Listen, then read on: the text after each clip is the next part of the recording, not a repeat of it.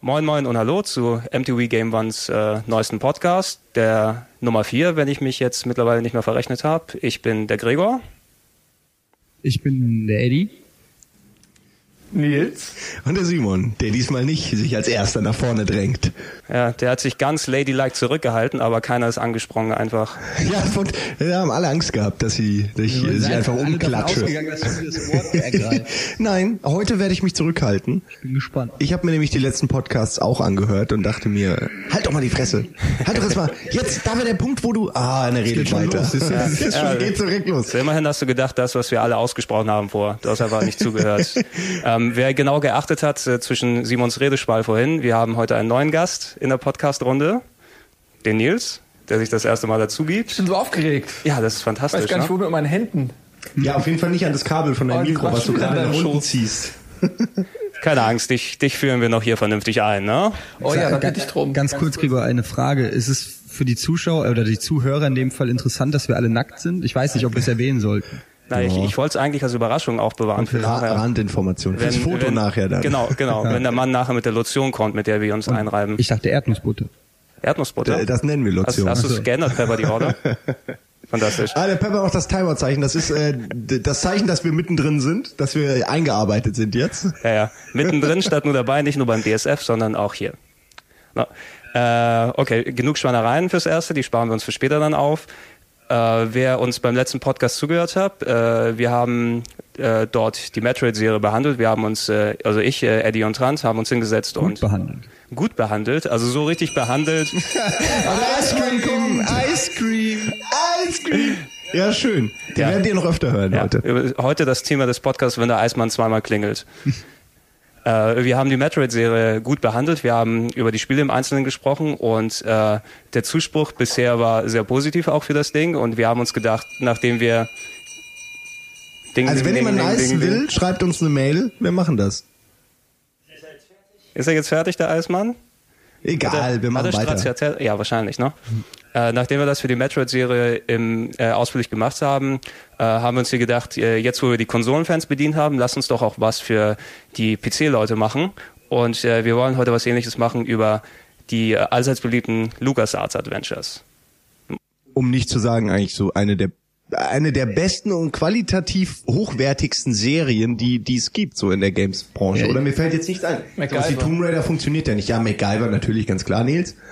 Äh, Nee, aber Fällt einem noch was anderes ich, das, das Besondere daran ist eigentlich schon, dass LucasArts Adventure schon zu einem Genre eigentlich geworden ist, wenn man es mal so, es ist nicht nur der Name des Herstellers oder des Entwicklers, sondern mittlerweile verbindet man wirklich tatsächlich ein Genre damit.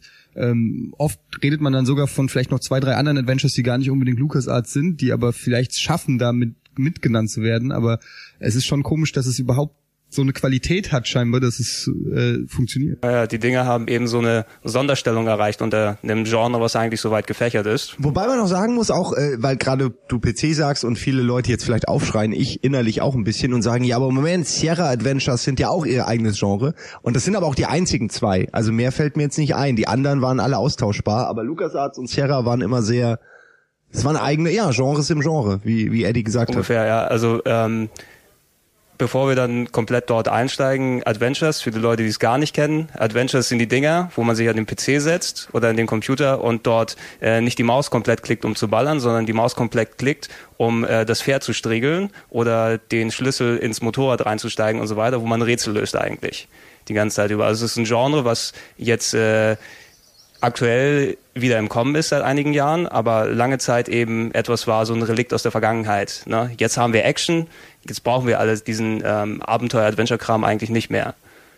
Das, ja, wie immer, es gibt halt so äh, äh, bestimmte Jahreszeiten sozusagen, wo bestimmte Spielgenres dann beliebt sind und, und eben, ja, wir hatten die Weltkriegsecke schon, wir hatten eigentlich so alles und ganz klar, bei der Action kann dann einfach ein Adventure nicht mithalten. Aber jetzt zurück zu den Wurzeln, wie auch immer, vielleicht auch durch durch die durch durch Sam Max die die Telltale äh, Remakes und ähnliches so. Genau, jetzt, jetzt, jetzt, wieder eine kleine Renaissance, aber da kommen wir gleich äh, später nochmal dazu zu sprechen.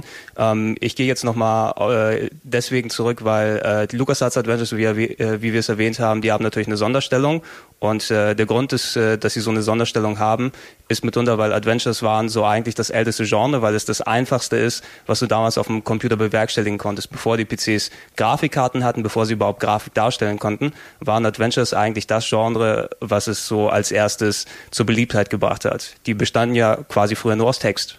Die Text-Adventures halt. Ja. Ich hatte auch noch ein paar. Also wer hat mal wirklich eins damals gespielt? Also wer hat sich wirklich an den Dingern versucht? Ja, ich hab's probiert. Hm.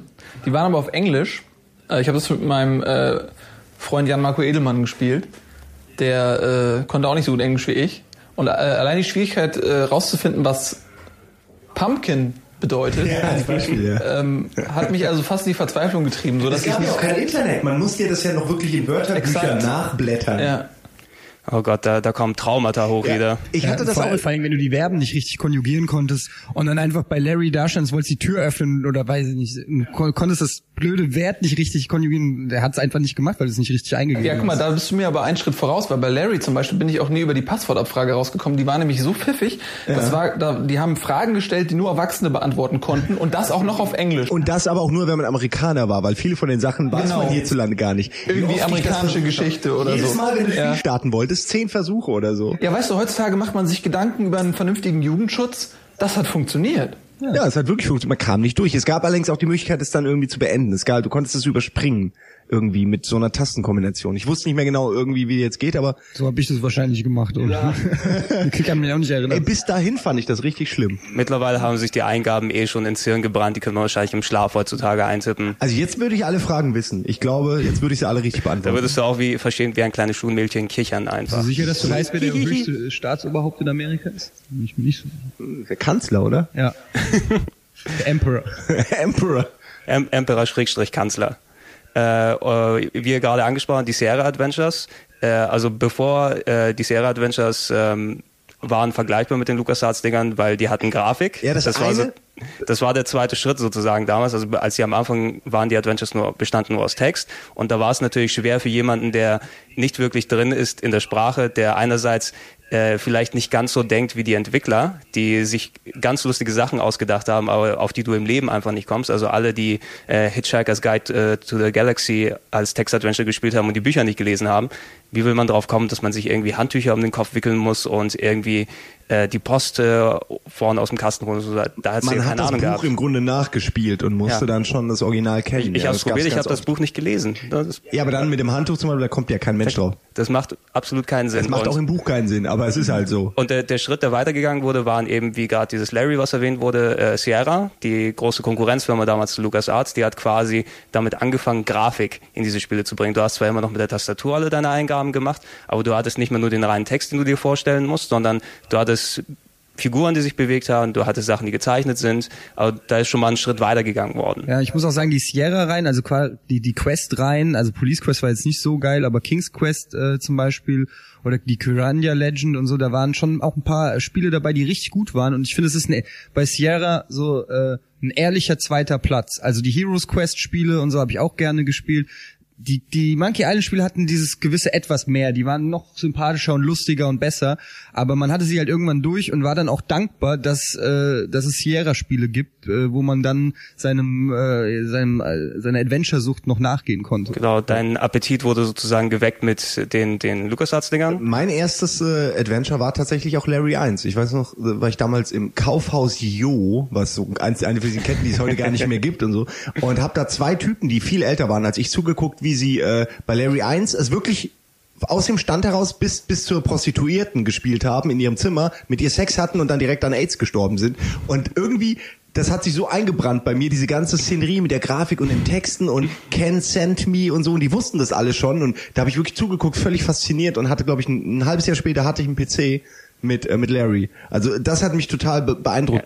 Das Du- ist so es war spaßig, aber es war auch noch so äh, mysteriös alles für Du mich. bist einer der. Glücklichen, die damals noch einen PC hatten und dann die Sachen ausprobieren konnten. 286er Baby. Also ich habe C64 bis in die 90er rein, ja. Also ich, ich habe kein Larry gespielt damals, weil ich keinen PC hatte. Ich habe gespielt so einen Schwachsinn wie ähm, Frankie Goes to Jupiter hieß das Ding. Das war so ein sehr, ich weiß nicht, ob es selbst programmiert war, äh, aber auf jeden Fall ein sehr billiges Adventure, wo irgendwie jemand auf dem Jupiter landet und dort auf einer Raumstation rumläuft. Ich habe es nie lösen können. Ich wusste nur, wenn du bestimmte Eingaben gemacht hast, da hat er sich, ähm, sag ich mal, selbst gut unterhalten, ohne dass da jemand mit dabei ist. Aber mehr hatte ich nicht rausgefunden im Spiel, um jetzt das nicht mal direkt auszusprechen. Aber mit so, mit so einem Crap war ich dann gesattelt und nicht mit den guten Larry-Sachen.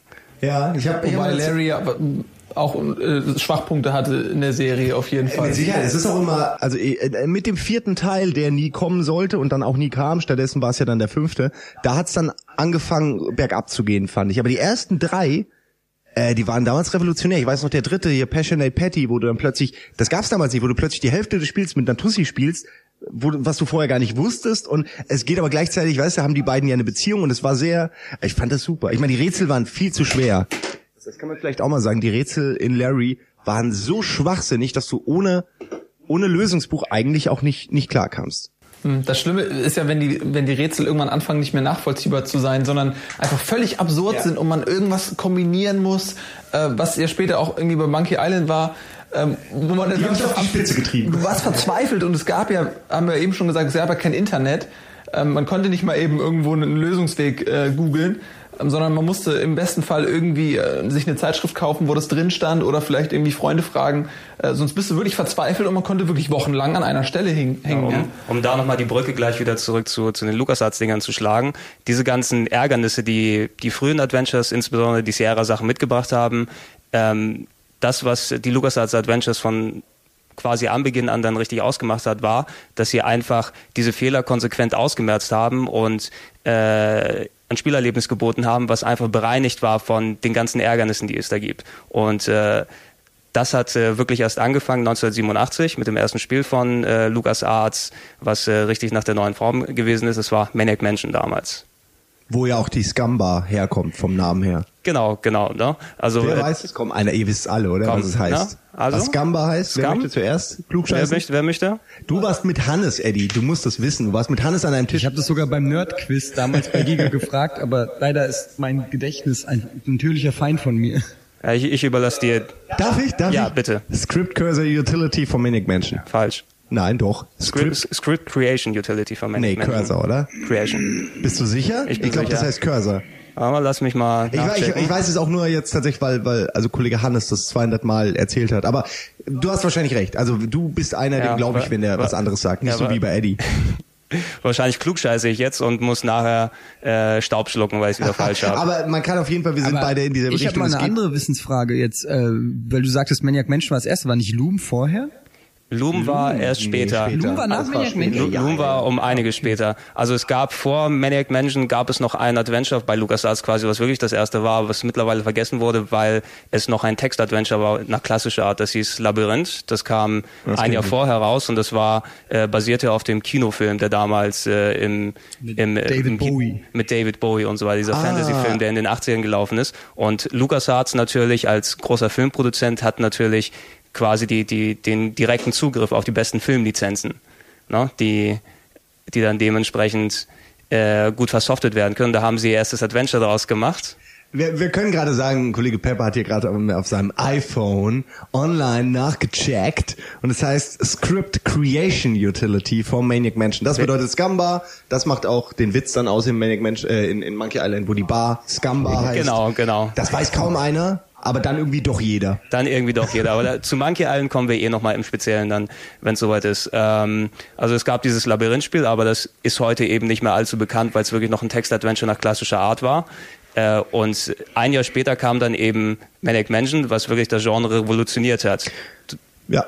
Ich weiß, ich weiß nicht, will jemand, ja. Ja, Maniac Mansion, äh, muss ich sagen, war, obwohl das so früh rauskam, war nicht das erste. Mein, ich glaube, mein erstes LucasArts Adventure war Zack McCracken, was ich gespielt habe. Ich habe dann Ja, das- rückwirkend, habe ich dann äh, Maniac Mansion gespielt und das sogar ähm, durchgespielt habe ich zum ersten Mal auf dem NES tatsächlich. Oh, ja, Was jetzt, äh, Maniac Mansion?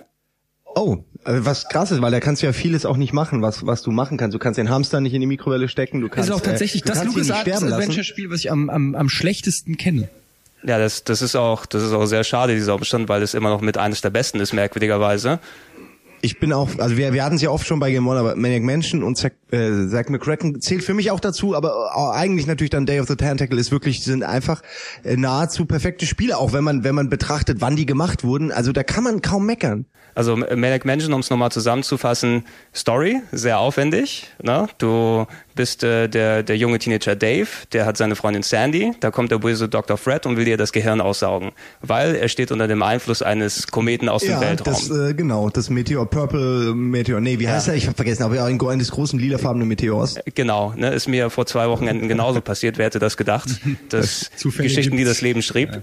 Aber das waren doch noch, das finde ich auch noch eine schöne Geschichte. Also heutzutage würde man versuchen, wirklich was Realistisches aufzuziehen, was aber einfach auch nicht so gut funktioniert wie, da ist ein böser Meteor, der den, äh, ja, Genau, Dr. der- Fred irgendwie Vor- irre macht. Genau, der Stil, der damals gewählt wurde, war eben quasi das, das Protospiel, das erste Spiel, was dann die Adventures von LucasArts später beeinflusst hat. Einfach diese, dieser Nicht-Hang zum Realismus, sondern einfach irgend so ein abgedrehtes Setting, was vielleicht mal ein paar Gags enthält und so weiter und so fort. Und das ist das, was Maniac Mansion so quasi den anderen Dreh gegeben hat. Du hattest nicht eben die klassische Fantasy-Serie wie King's Quest, wo du eine Prinzessin gesteuert hast oder einen Prinzen, der dann durch ein Königreich gegangen ist.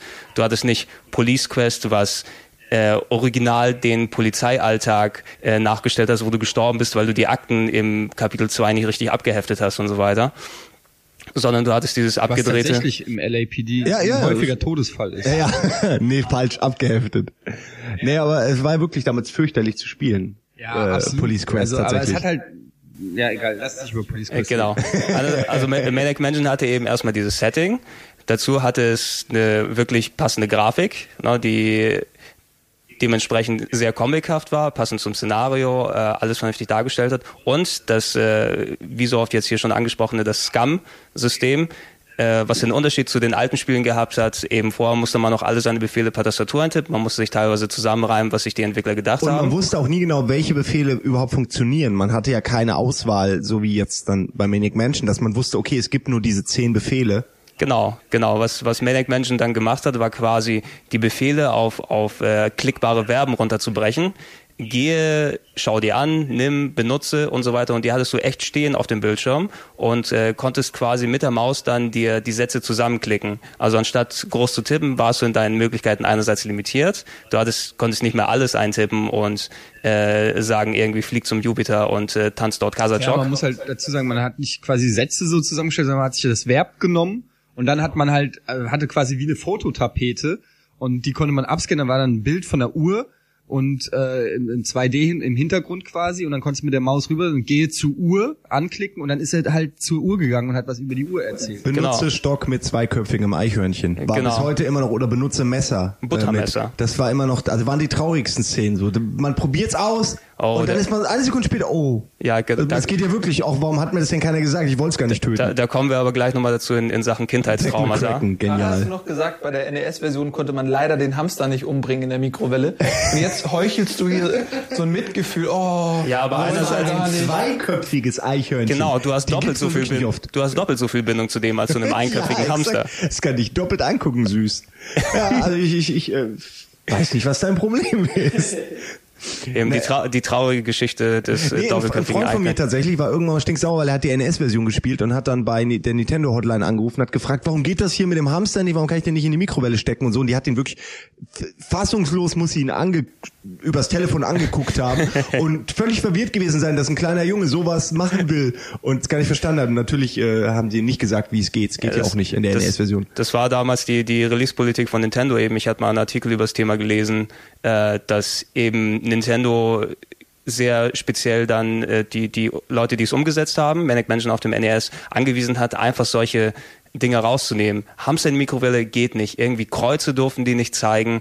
Aber man kann als, also man kann sich töten lassen von den Bösen und dann als Geist rumlaufen. Ich bin mir gar nicht sicher, ob das Fandest überhaupt du in der PC. Ja, ja, ich bin mir ganz sicher. Es gibt eine Version, wo das geht. Glaub's mir, wirklich. Glaub's mir. Du kannst dich, ich erkläre sogar, wie es geht. Mhm. Deswegen glaube ich aber gerade, es geht auch nicht bei der NES-Version, sondern nur bei der normalen Version. Du kannst den Hamster in die Mikrowelle und dann gibst du den Matsch, der dabei rauskommt, wieder an den, äh, an den Weird Ed oder wie heißt er? Den Sohn von Der- Dr. Fred? ja. Weird Ed. Ed. Gibst du es an Ed und äh, dann äh, guckt er dich ein bisschen fassungslos an und äh, das Bild wird schwarz und danach siehst du ein kleines Grab vor dem Tor, Genau. also vor, vor Ja. dem Haus. Ja. Und du kannst auch mit ihm rumklicken, mit, mit Dave zum Beispiel noch, aber er kann nichts mehr berühren. Ah, okay. Also, Geist. Das, also wenn sowas in der NES-Version dann drin ist, in den anderen Versionen ist das Grab eben einfach ich dort glaube, und ist kannst du nicht drin. vorbeilaufen mit den anderen Leuten. Äh, eine Besonderheit, die Maniac Mansion dann auch noch hatte, du hattest eben dadurch, dass deine Charaktere visuell repräsentiert wurden, du hast sie auf dem Bildschirm gesehen, du hast also nicht aus der Ego-Perspektive geguckt, wie bei anderen Adventures sonst, äh, hattest du nicht nur einen Protagonisten, sondern gleich drei. Na, du, du hast natürlich Dave gehabt, der immer dabei sein musste, weil dessen Der auch der Freundin langweiligste war, der, auch nichts konnte. Genau, so der, der, der, das Mittelmaß in Person sozusagen. Wen habt ihr sonst genommen? Was Also war ich- so die Auswahl? Also ich, ähm, wie hieß er, hieß er Bernhard? Ja klar, Bur- Burner, das ist wahrscheinlich der, den jeder genommen hat.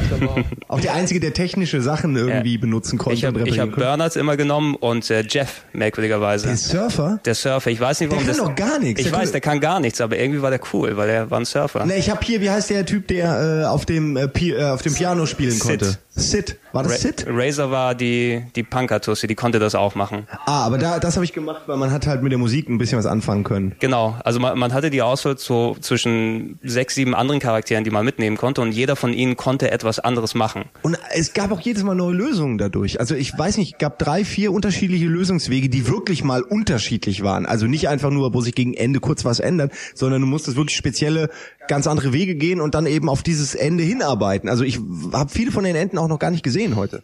In, in der Form durch die durch die Eigenheiten, die jeder Charakter die jeder Charakter dann äh, eben hatte, zum Beispiel mit Bernhard, der hatte Angst vor den Tentakeln, die dort rumgelaufen sind, deshalb musste mit anderen Leuten andere Sachen erledigen. Dafür konnte er aber Sachen reparieren und zum Beispiel die Weltraumpolizei rufen.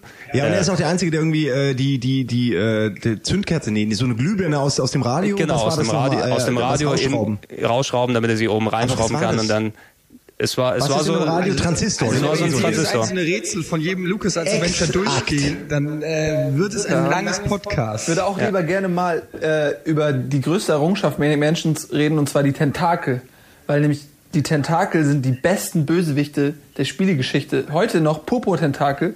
Ähm, großartig, großartigster Bösewicht aller Zeiten. Da kann ich nichts mehr zu sagen, sehe ich genauso. Natürlich, natürlich waren die in Maniac Mansion noch relativ gesichtslos. Also da gab es ja keinen so großen Unterschied zwischen Purpur und äh, grünen Gab's Tentakel. sogar auch in Zack McCrack?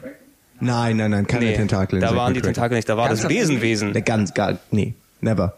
Ganz am Ende? Nein, Nein, nein. da war ein Ankh, da war ein Alien und ein Besenwesen, aber kein Tentakel. Besenwesen. Besenwesen. Und der Mars, auf dem Mars, das war auf auch dem Mars, toll. Das gab keine, großartig. mir, es gab keine. da, aber da kommen wir, da kommen wir gleich dazu. Lass uns Ähm, doch ruhig noch mal ein bisschen über Monkey, Ja. äh, Monkey, äh, Maniac Also, Mansion Über. Monkey Island. Lieber noch ein bisschen Maniac Mensch. Also Ma- Maniac, Ja. Ma Maniac Mansion war damals für mich der, der quasi Start zur, zur Liebe der Adventure Games, weil das hatte ich damals von einem Kumpel auf dem C64 bekommen und ich hatte sowas in der Form vorher eigentlich noch nicht richtig gespielt. Ähm, damals natürlich auf dem C64 keine Maus, habe ich also alles mit meinem Flight-Joystick gespielt, was natürlich dementsprechend ungelenk war, aber es hat mich nicht davon abgehalten, das Ding in allen Formen so oft durchzuspielen, bis ich es ungefähr auswendig kannte. Problematisch war am Anfang aber, dass ich ehrlich gesagt am Anfang ein bisschen Schiss vor dem Spiel hatte. Weil da sitzt du da so als kleiner Sieben- oder Achtjähriger und du bist in diesem Gruselhaus und da laufen auf einmal irgendwelche, ja, Zombie-mäßigen Krankenschwestern umher, die dich ins, Äh, in den Kerker schlimm. einsperren. Ey, in die Küche gehen, direkt zum ersten hatte Mal. ich auch immer und dann Schiss. Die Edna, Die irgendwann verfolgt. Das war jedes ne? Mal Horror. Ja, nee, es war dann äh, irgendwie der Dings wollte irgendwie Käse, ging dann runter und es war alles ganz schlimm. Also die haben einen wirklich manchmal erwischt und man war dann echt, äh, ich war dann wie gelähmt tatsächlich. Genau, es gab dadurch eben äh, Manic Mansion, der Unterschied zu den zu den Sierra-Dingern war, dass man dort eben auch nicht sterben konnte wirklich. Es gab zwar ein paar kleine Ausnahmen, wie Simon gerade erzählt hat, wenn man den die Hamsterreste seinem Besitzer gegeben hat, der hat einen dann umgebracht, aber das war verglichen mit den Sierra Adventures, wo man wirklich dann umgekommen ist, wenn man jemanden schief angeguckt hat oder über die Straße gehen wollte, obwohl man dann gar nichts gemacht hat. Ja, Wir alle lachen hier und ich weiß nicht ich habe warum. keine Ahnung warum. ja, egal, müssen wir Äh, nicht wissen. War sicher nicht lustig. Auf jeden Fall bei Manic Mansion konnte man zwar nicht sterben äh, oder nicht wirklich so richtig äh, einfach sterben, wie es sonst war, aber trotzdem hattest du immer diesen diesen Drang und äh, manche Sachen einfach du. Es war immer so eine Stimmung dort, als ob da gleich die die Kacke am dampfen ist. Wie gesagt, ich finde, äh, wir müssen ja auch nicht weiter reden, jetzt alle gucken schon wieder so, aber ich finde Maniac Mansion immer noch, das, das, mein Spiel direkt, das kam direkt nach so Larry quasi, habe ich das dann mir irgendwann, habe ich mir einen C64 irgendwann geholt wegen, wegen dem Spiel, weil mir das ein Kumpel auch gezeigt hat und ich so beeindruckt war, wie toll das ist. Ich, ich hab bis heute, habe ich eine Sache nie hingekriegt, muss man ehrlich mal sagen, ähm, man, kann, man findet irgendwo ein Manuskript über den Meteor, geschrieben von, ich weiß nicht wem, vom Sohn, ich glaube vom Sohn. Und man kann das umschreiben, dass Genau. es richtig gut ist und dann abschicken über eine Nummer, die man im Fernsehen find, äh, sieht und äh, dann irgendwie ein Bestsellerbuch schreiben. Genau, das Was ist es, ja. völlig abstrus ist so, aber äh, auf so eine Idee muss man dann erstmal kommen, sowas auch auszuprobieren und es hat aber auch alles funktioniert. Man konnte den Meteor zum Beispiel am Ende einfach nur in, in so ein Space-Auto hinten in den Kofferraum einschließen und das Auto hochschicken. Man konnte aber auch die, die Meteorpolizei rufen Genau, und die ihn abholen lassen. Dann musste man aber irgendwie da, wo der Meteor ist, alles offen machen. Also es war wirklich, es gab mehrere Wege und es war toll. Also Man konnte aber, es gab kein Benzin für die Kettensäge. Ne? Das- das ist nämlich, ja glaub ich, wir haben ja vorhin auch schon drüber gesprochen, dass Maniac Mansion im Prinzip ja so eine Parodie auf, auf Horrorfilme gewesen ist. Und äh, jeder gute Horrorfilm oder jeder gute Slasherfilm hat ja irgendwie eine Kettensäge oder was Vergleichbares. Und Maniac Mansion hat eine Kettensäge, aber kein Benzin. Ja? Also die wirklich die letzte Kleinigkeit fehlt, ähm, um das vollständig zu machen. Auch so ein kleines Und es war auch so schön, äh, man, man konnte direkt in der Küche es schon sehen. Es hing, die Kettensäge hing da, neben ganz vielen das erste, was man blutig. Das war eigentlich das erste, wo man in den Raum geht und sagt, geil, die nehme ich mir die Kettensäge. Und du trägst die bis zum Ende mit dir Und du kannst die halt nie benutzen. Das ist halt Und wo findet man das Benzin? Damit haben wir natürlich eine wunderbare Da haben wir Überleitung gleich zum die, nächsten die Teil. wunderbar, wunderbare Überleitung zum nächsten Teil. Alle, die dann von Manic Mansion angefixt haben, haben sich im nächsten Jahr natürlich sofort Zack McCracken and the Alien Mindbenders dann geholt. Finde das- ich fast noch besser als Manic Mansion, muss ich sagen. Also Ganz ehrlich, das, das war damals das Ding. Ich hatte Manic Mansion bekommen von dem Kumpel, bekommen, Anführungsstriche, die man jetzt nicht sehen kann. Aber Zack McCracken war das Spiel, was ich mir als erstes von meinem eigenen Geld gekauft habe. Was ich da sehr, bei Zack McCracken sehr enttäuschend fand, ist, dass äh, am Ende keine Tentakel da waren. du und deine Tentakel, also es ist ein Tentakelkomplex, glaube ich, oder? ja, so ein bisschen. Ein Ach so, bisschen. ja, ich hätte auch die Hose zu machen müssen, Entschuldigung. Äh, ja. Schön war, dass man für sein Geld tatsächlich auch diese geile Zeitung bekommen Es hat. war- Damals war noch was ich hab- drin in der Packung. Ich habe ehrlich, ich habe die, ich habe die Zeitung noch zu Hause. Ich habe leider die Packung nicht mehr. Ich habe gesucht, aber ich habe sie momentan nicht gefunden, sonst hätte ich sie Ey, die mitgebracht Zeitung hier. war super, die war auch so wichtig. Die war auf, ich, mir ist es nie aufgefallen, wie wichtig die ist innerhalb des Spiels, weil ich, ich hatte es mir eben damals gekauft, das Spiel, war auch schweineteuer. Ich glaube, verglichen mit anderen C64-Spielen hat es 70 Mark gekostet damals. Und wenn man mal dagegen rechnet, ich habe zu dem Zeitpunkt zwei Mark äh, Taschengeld pro Woche bekommen. Also hat trotzdem 210, 64 Spiele gehabt. ja, zwar, musst du ja, uns jetzt Hast du die erklären. herbekommen, Gregor? Das musst du ein bisschen erklären. Das passt ja nicht. ich habe ich hab noch gearbeitet. Im Kohlebergwerk. Im Kohlebergwerk, barfuß. Zehn Kilometer durch den Schnee gegangen, hin und zurück jeden Tag. Ja, beat that, baby. Ja, kann ich nicht sagen.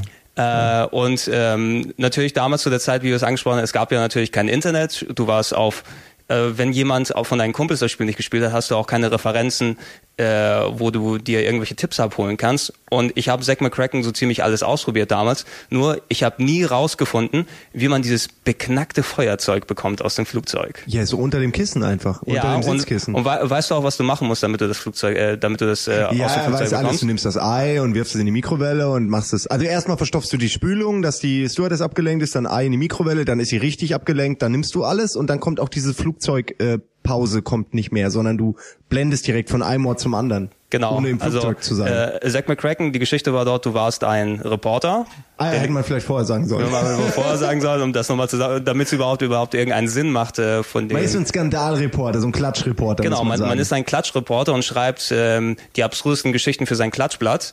Und äh, die aktuelle Geschichte ist, Aliens sind auf der Welt und wollen die Menschheit verdummen. Nur das Problem ist, äh, die Geschichte stimmt diesmal aus, ausgerechnet. Und äh, diese Aliens befinden sich direkt unter der Wohnung von Zack und haben dort die Telefongesellschaft gekapert und äh, verdummen die, die Menschheit, indem sie übers Telefon irgendwelche Anrufe Was loslassen. auch super ist, wenn man tatsächlich das dann rausgekriegt hat und sich überlegt, okay, ich mach's mal, geht ans Telefon, will nur so ein bisschen telefonieren, dann gehen einem die Verben aus der Scumbar, fallen so langsam weg und man hat keine mehr. Genau, Man wurde quasi einfach dumm gemacht. das, fand war ich wirklich eine, eine, fantastische Idee, einfach Ich fühle mich diese irgendwie dümmer. Immer Genau, ich fühle mich irgendwie dümmer und du verlierst langsam deine Fähigkeiten, die kriegst du natürlich später, wieder. graduell wieder nach und nach, aber einfach so das zum ersten Mal zu sehen, das war so ein lustiger Gag einfach. Äh, dass, dass die da dementsprechend so damit gespielt haben. Und bei, bei Zack hattest du eben dann quasi die Aufgabe, die Aliens ähm, von der Erde zu vertreiben. Du hattest einen merkwürdigen Alien-Traum zu Beginn, wo du eine mysteriöse Frau siehst und. Artefakte und das Ankh und ein Alien, der mit dem Finger zeigt und eine riesige Nasenbrille äh, mit Hut Die und, tatsächlich Sinn macht. die tatsächlich Sinn macht, so frei nach, nach, nach den Marx Brothers, die, wurden natürlich ja damals keiner kannte. Gegeben. Nein! Obwohl, nee, äh, jetzt, wenn, ich- wenn ich jetzt bedenke, es ist äh, ein Tentakel sogar irgendwo in Zack McCracken drin. Das wäre niemals, Na? never ever Na? glauben. Nein, nein, nein. Na? Er will jetzt nur, dass du dich ein bisschen besser Nein, fühlst. ich Nein, recht. sag es. Wo denn? So, soll ich sagen? Das, das in dieser Zeit, äh, bei dem Wissenschaftler irgendwo. Nein. Nein, vielleicht ist in auf dem Mars irgendwo in der Pyramide was reingeritzt. Okay, Nee, aber es so ist kein Poster. Tentakel da. Ja. Auf dem ja. Poster, das auf, dem Po- hängt. auf dem Poster im Pornshop. Ja, irgendwie. Ja, da ist, da ist ja der, der Gebrauchtladen sozusagen, Ja, wo, ja, wo du die. Items Wo dort drauf. deine, deine Items eigentlich Genau, und an der Seite vom Gebrauchtladen ist ein Manic Mansion Poster dann drauf. Ja, okay, ein Manic Mansion Poster, aber Ja, kein... und da ist das Tentakel drauf. Ich glaube aber nicht, dass Eddie das gemeint hat. aber gut, du hast recht. Ich war, war mir gar nicht sicher, was ich gemeint habe. Also ich war, wusste selber, ich wusste nur, dass ich bei Zack McCracken irgendeinen Tentakel gesehen habe. Ja gut, du hast schon recht. Aber, aber bei Zack McCracken war das das kleine Problem, hm, bitte? Ja, du wolltest... Nee, das ist kein da- Problem. Ich wollte mich da- anmelden da- für danach. Also das, für danach, ja, hast du schon mal deine Karte, deine, deine Karte in den Hut geworfen. Ähm, das Problem bei, bei Zack McCracken war verglichen mit Manic Mansion. Bei Manic Mansion hattest du diese, diese Struktur mit den Leuten, die du herumwechseln kannst. Das haben sie natürlich bei Zack McCracken aufgemacht, äh, auch gemacht, nur die haben es ein bisschen offener gestaltet diesmal. Einfach ähm, die Geschichte mit dem Feuerzeug habe ich nie rausgefunden, ist eigentlich was, was du direkt am Anfang machen kannst.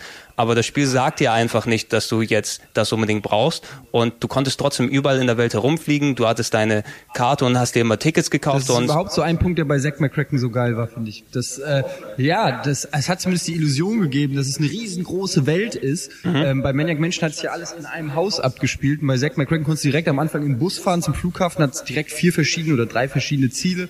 Und äh, das war schon damals so, da hat sich schon ein Stück weit überfordert gefühlt. Ja, genau, du, du warst wirklich, und du musstest auch ständig fliegen. Es war auch unglaublich, wenn du wirklich eine Kopie hattest davon, die kaum eine hatte damals, äh, konntest du, die Sicherheitsabfrage war ja Oh. auf, also schwarz Ja, geschrieben kackbraun. auf kackbraunem Papier, so dass man es auch damals nicht kopieren konnte, weil Farbkopierer gab es in dem Sinn noch nicht, die waren teuer. Und das war, also es war sehr, äh, man musste wirklich viel rumfliegen und es war der perfekte Kopierschutz, auch wenn es einen genervt hat, das immer eingeben zu müssen, aber es war eigentlich perfekt damals. Alle die Leute, die ich kenne, haben entweder eine Kopie gehabt und es nie gespielt, richtig? die kamen kreativ, nicht die LucasArts Kopierschutz, Ja. wenn ich da an, Genau, an die- Menschen Drehtafeln denke. Äh, ja, dem Monkey Äh, Island, ja, genau, die, die Piratennummer. Aber ganz kurz, eine Sache noch, ich, bei Zack McCracken könnte ich echt die ganze Nacht reden, weil das ist wirklich eines meiner äh, All-Time-Favorites. Nur da, genau. Nein, äh, was toll war, ich weiß nicht, ob es einer von euch je gemacht hat, wenn man drei oder vier oder fünfmal falsch diese Codes eingegeben hat beim Flughafen, dann landete man ja, ich glaube in Zaire oder so, auf jeden Fall in einem dieser, Zaire, in einem dieser Länder, äh, in, im Knast. Und dann Ja. hattest du lustigerweise den Polizisten, den du halt im Spiel dann auch getroffen hast, wie er irgendwie einen Monolog hält, wie schlimm das ist, Mensch, und du kopierst und da sitzen so viele Entwickler und arbeiten und was für ein Arsch du bist. Und das hat einen richtig, das hat mich richtig getroffen, weil ich dachte, oh, Und es war auch vorbei, das Spiel dann ja, quasi. genau, Der hat und ja ohne stand dann geredet. auch einfach im Knast, so die Musik lief und du konntest nichts mehr machen. Er stand dann die ganze Zeit und hat dich halt ab und zu noch so ein bisschen beschimpft. So, ich bin echt enttäuscht von dir. Ja. Und so ging das dann minutenlang. Das ist, also sowas hast du ja heute gar nicht mehr. Fantastisch, Das ist ja. fantastisch. Aber es ist, es ist wie so eine Proto-Version von äh, Mr. Resetti, wer den kennt, von, ähm, von Mr. Resetti, der Mis- Pepper, der kennt ihn nämlich von äh, äh, Animal Crossing. An Animal Crossing, der quasi dazu da ist, damit äh, bei dem Spiel, äh, wenn du Reset drückst und dann deine Fortschritte, die dir vielleicht nicht gefallen, dann löscht, der kommt dann aber und labert dich fünf, sechs Minuten zu, wie schlimm es ist, dass du Reset gemacht hast und da, damit er dich einfach Resetti. davon abbringt. Und das hat irgendwie, hat mich irgendwie gerade momentan dran so erinnert, die also lustig, ne? aber halt irgendwann geht's dir dann so auf den Sack, dass du den einfach nur aus dem Fenster treten willst. Aber das und dementsprechend das nicht mehr machst. Ja, ja, es funktioniert. Also mich hat das damals bewegt, in weniger Raub zu kopieren. Es war ja damals schon mal eine Zeit, wo man das gemacht hat mit zwölf. Ja, du natürlich nicht. Eddie war immer, war auch schon immer reich. Genau, der, der hat damals nur Gemälde geklaut und verhökert. Hier, äh, Nils, willst du, hast du nie, hast du Zack McCracken nicht gespielt oder was? Ich habe ganz ehrlich, Zack McCracken ist das Spiel, was mir am wenigsten präsent ist, aber ich weiß ja, dass gleich Day of the Tentacle kommt. Da packe ich, pack ich diverse Monologe aus. Ich würde gerne noch mal, ich würde dich gerne mal sehen, wie du Zack McCracken spielst, durchspielst, weil das teilweise richtig, äh, also sehr smart. Rätsel fand ich besser jetzt als bei Manic Mansion und Co. So, ich fand das, die Rätsel super, die waren smart, Also aber es gab gleichzeitig auch bei Zack McCracken Passagen, die richtig nervig waren, zum Beispiel diese Labyrinth, äh, Dschungel Das ist der einzige und. Tempelpassagen, wo man den richtigen Weg, wo man nur einfach nur eine Stunde lang geklickt hat und am Ende war man am richtigen Ort, man weiß bis heute nicht warum. Genau, ich kann, ich kann's genau. erklären, aber es ist kein gutes äh, Konzept gewesen. Du Ja, hast es- immer an den Türen gemerkt, wenn es weniger Türen waren im nächsten Raum als im Raum davor, dann wusstest du, du läufst richtig. Aber wenn es gleich viel, also es war ko- konfus, wenn es gleich viele waren, warst du in musst in eine andere Tür. Also es, es, es war quasi eine, es war quasi eine Methode, um, ja, heute würde man sagen, Spielzeit zu strecken. aber, ne? aber derbe, ich habe da Aber teilweise der, es, es gab so vier, fünf Labyrinthe einfach, die mit ewig gleich aussehenden Gängen, wo du eben irgendwie ein Ziel erreichen musstest.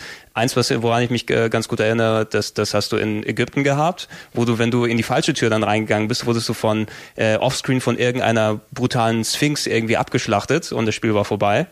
Äh, also man starb auch ab und zu mal. te teilweise so, und es die war so richtig Ja, sorry, nervig. aber haben die nicht so abgeänderte Formen von diesen Labyrinthen sogar noch bei Fate of Atlantis und auch in Monkey Island im Dschungel Die kamen, die kamen, die Ja, kamen ja. später. Die Ja, waren nicht da, ganz so schlimm, aber so vom Prinzip her, ja, Ja, auch da- diese Nervpassagen Ja, das haben sie schlimmer teil, teilweise noch weiter da, benutzt. da, da, wär, da werden wir drauf zu sprechen kommen, wenn wir bei den Titeln dann angelangt sind. Okay, nur noch, okay, ich sag nur noch eine Sache. Eine Sache. Eine Sache, warum, also zwei Sachen, warum. Zwei Sachen, warum?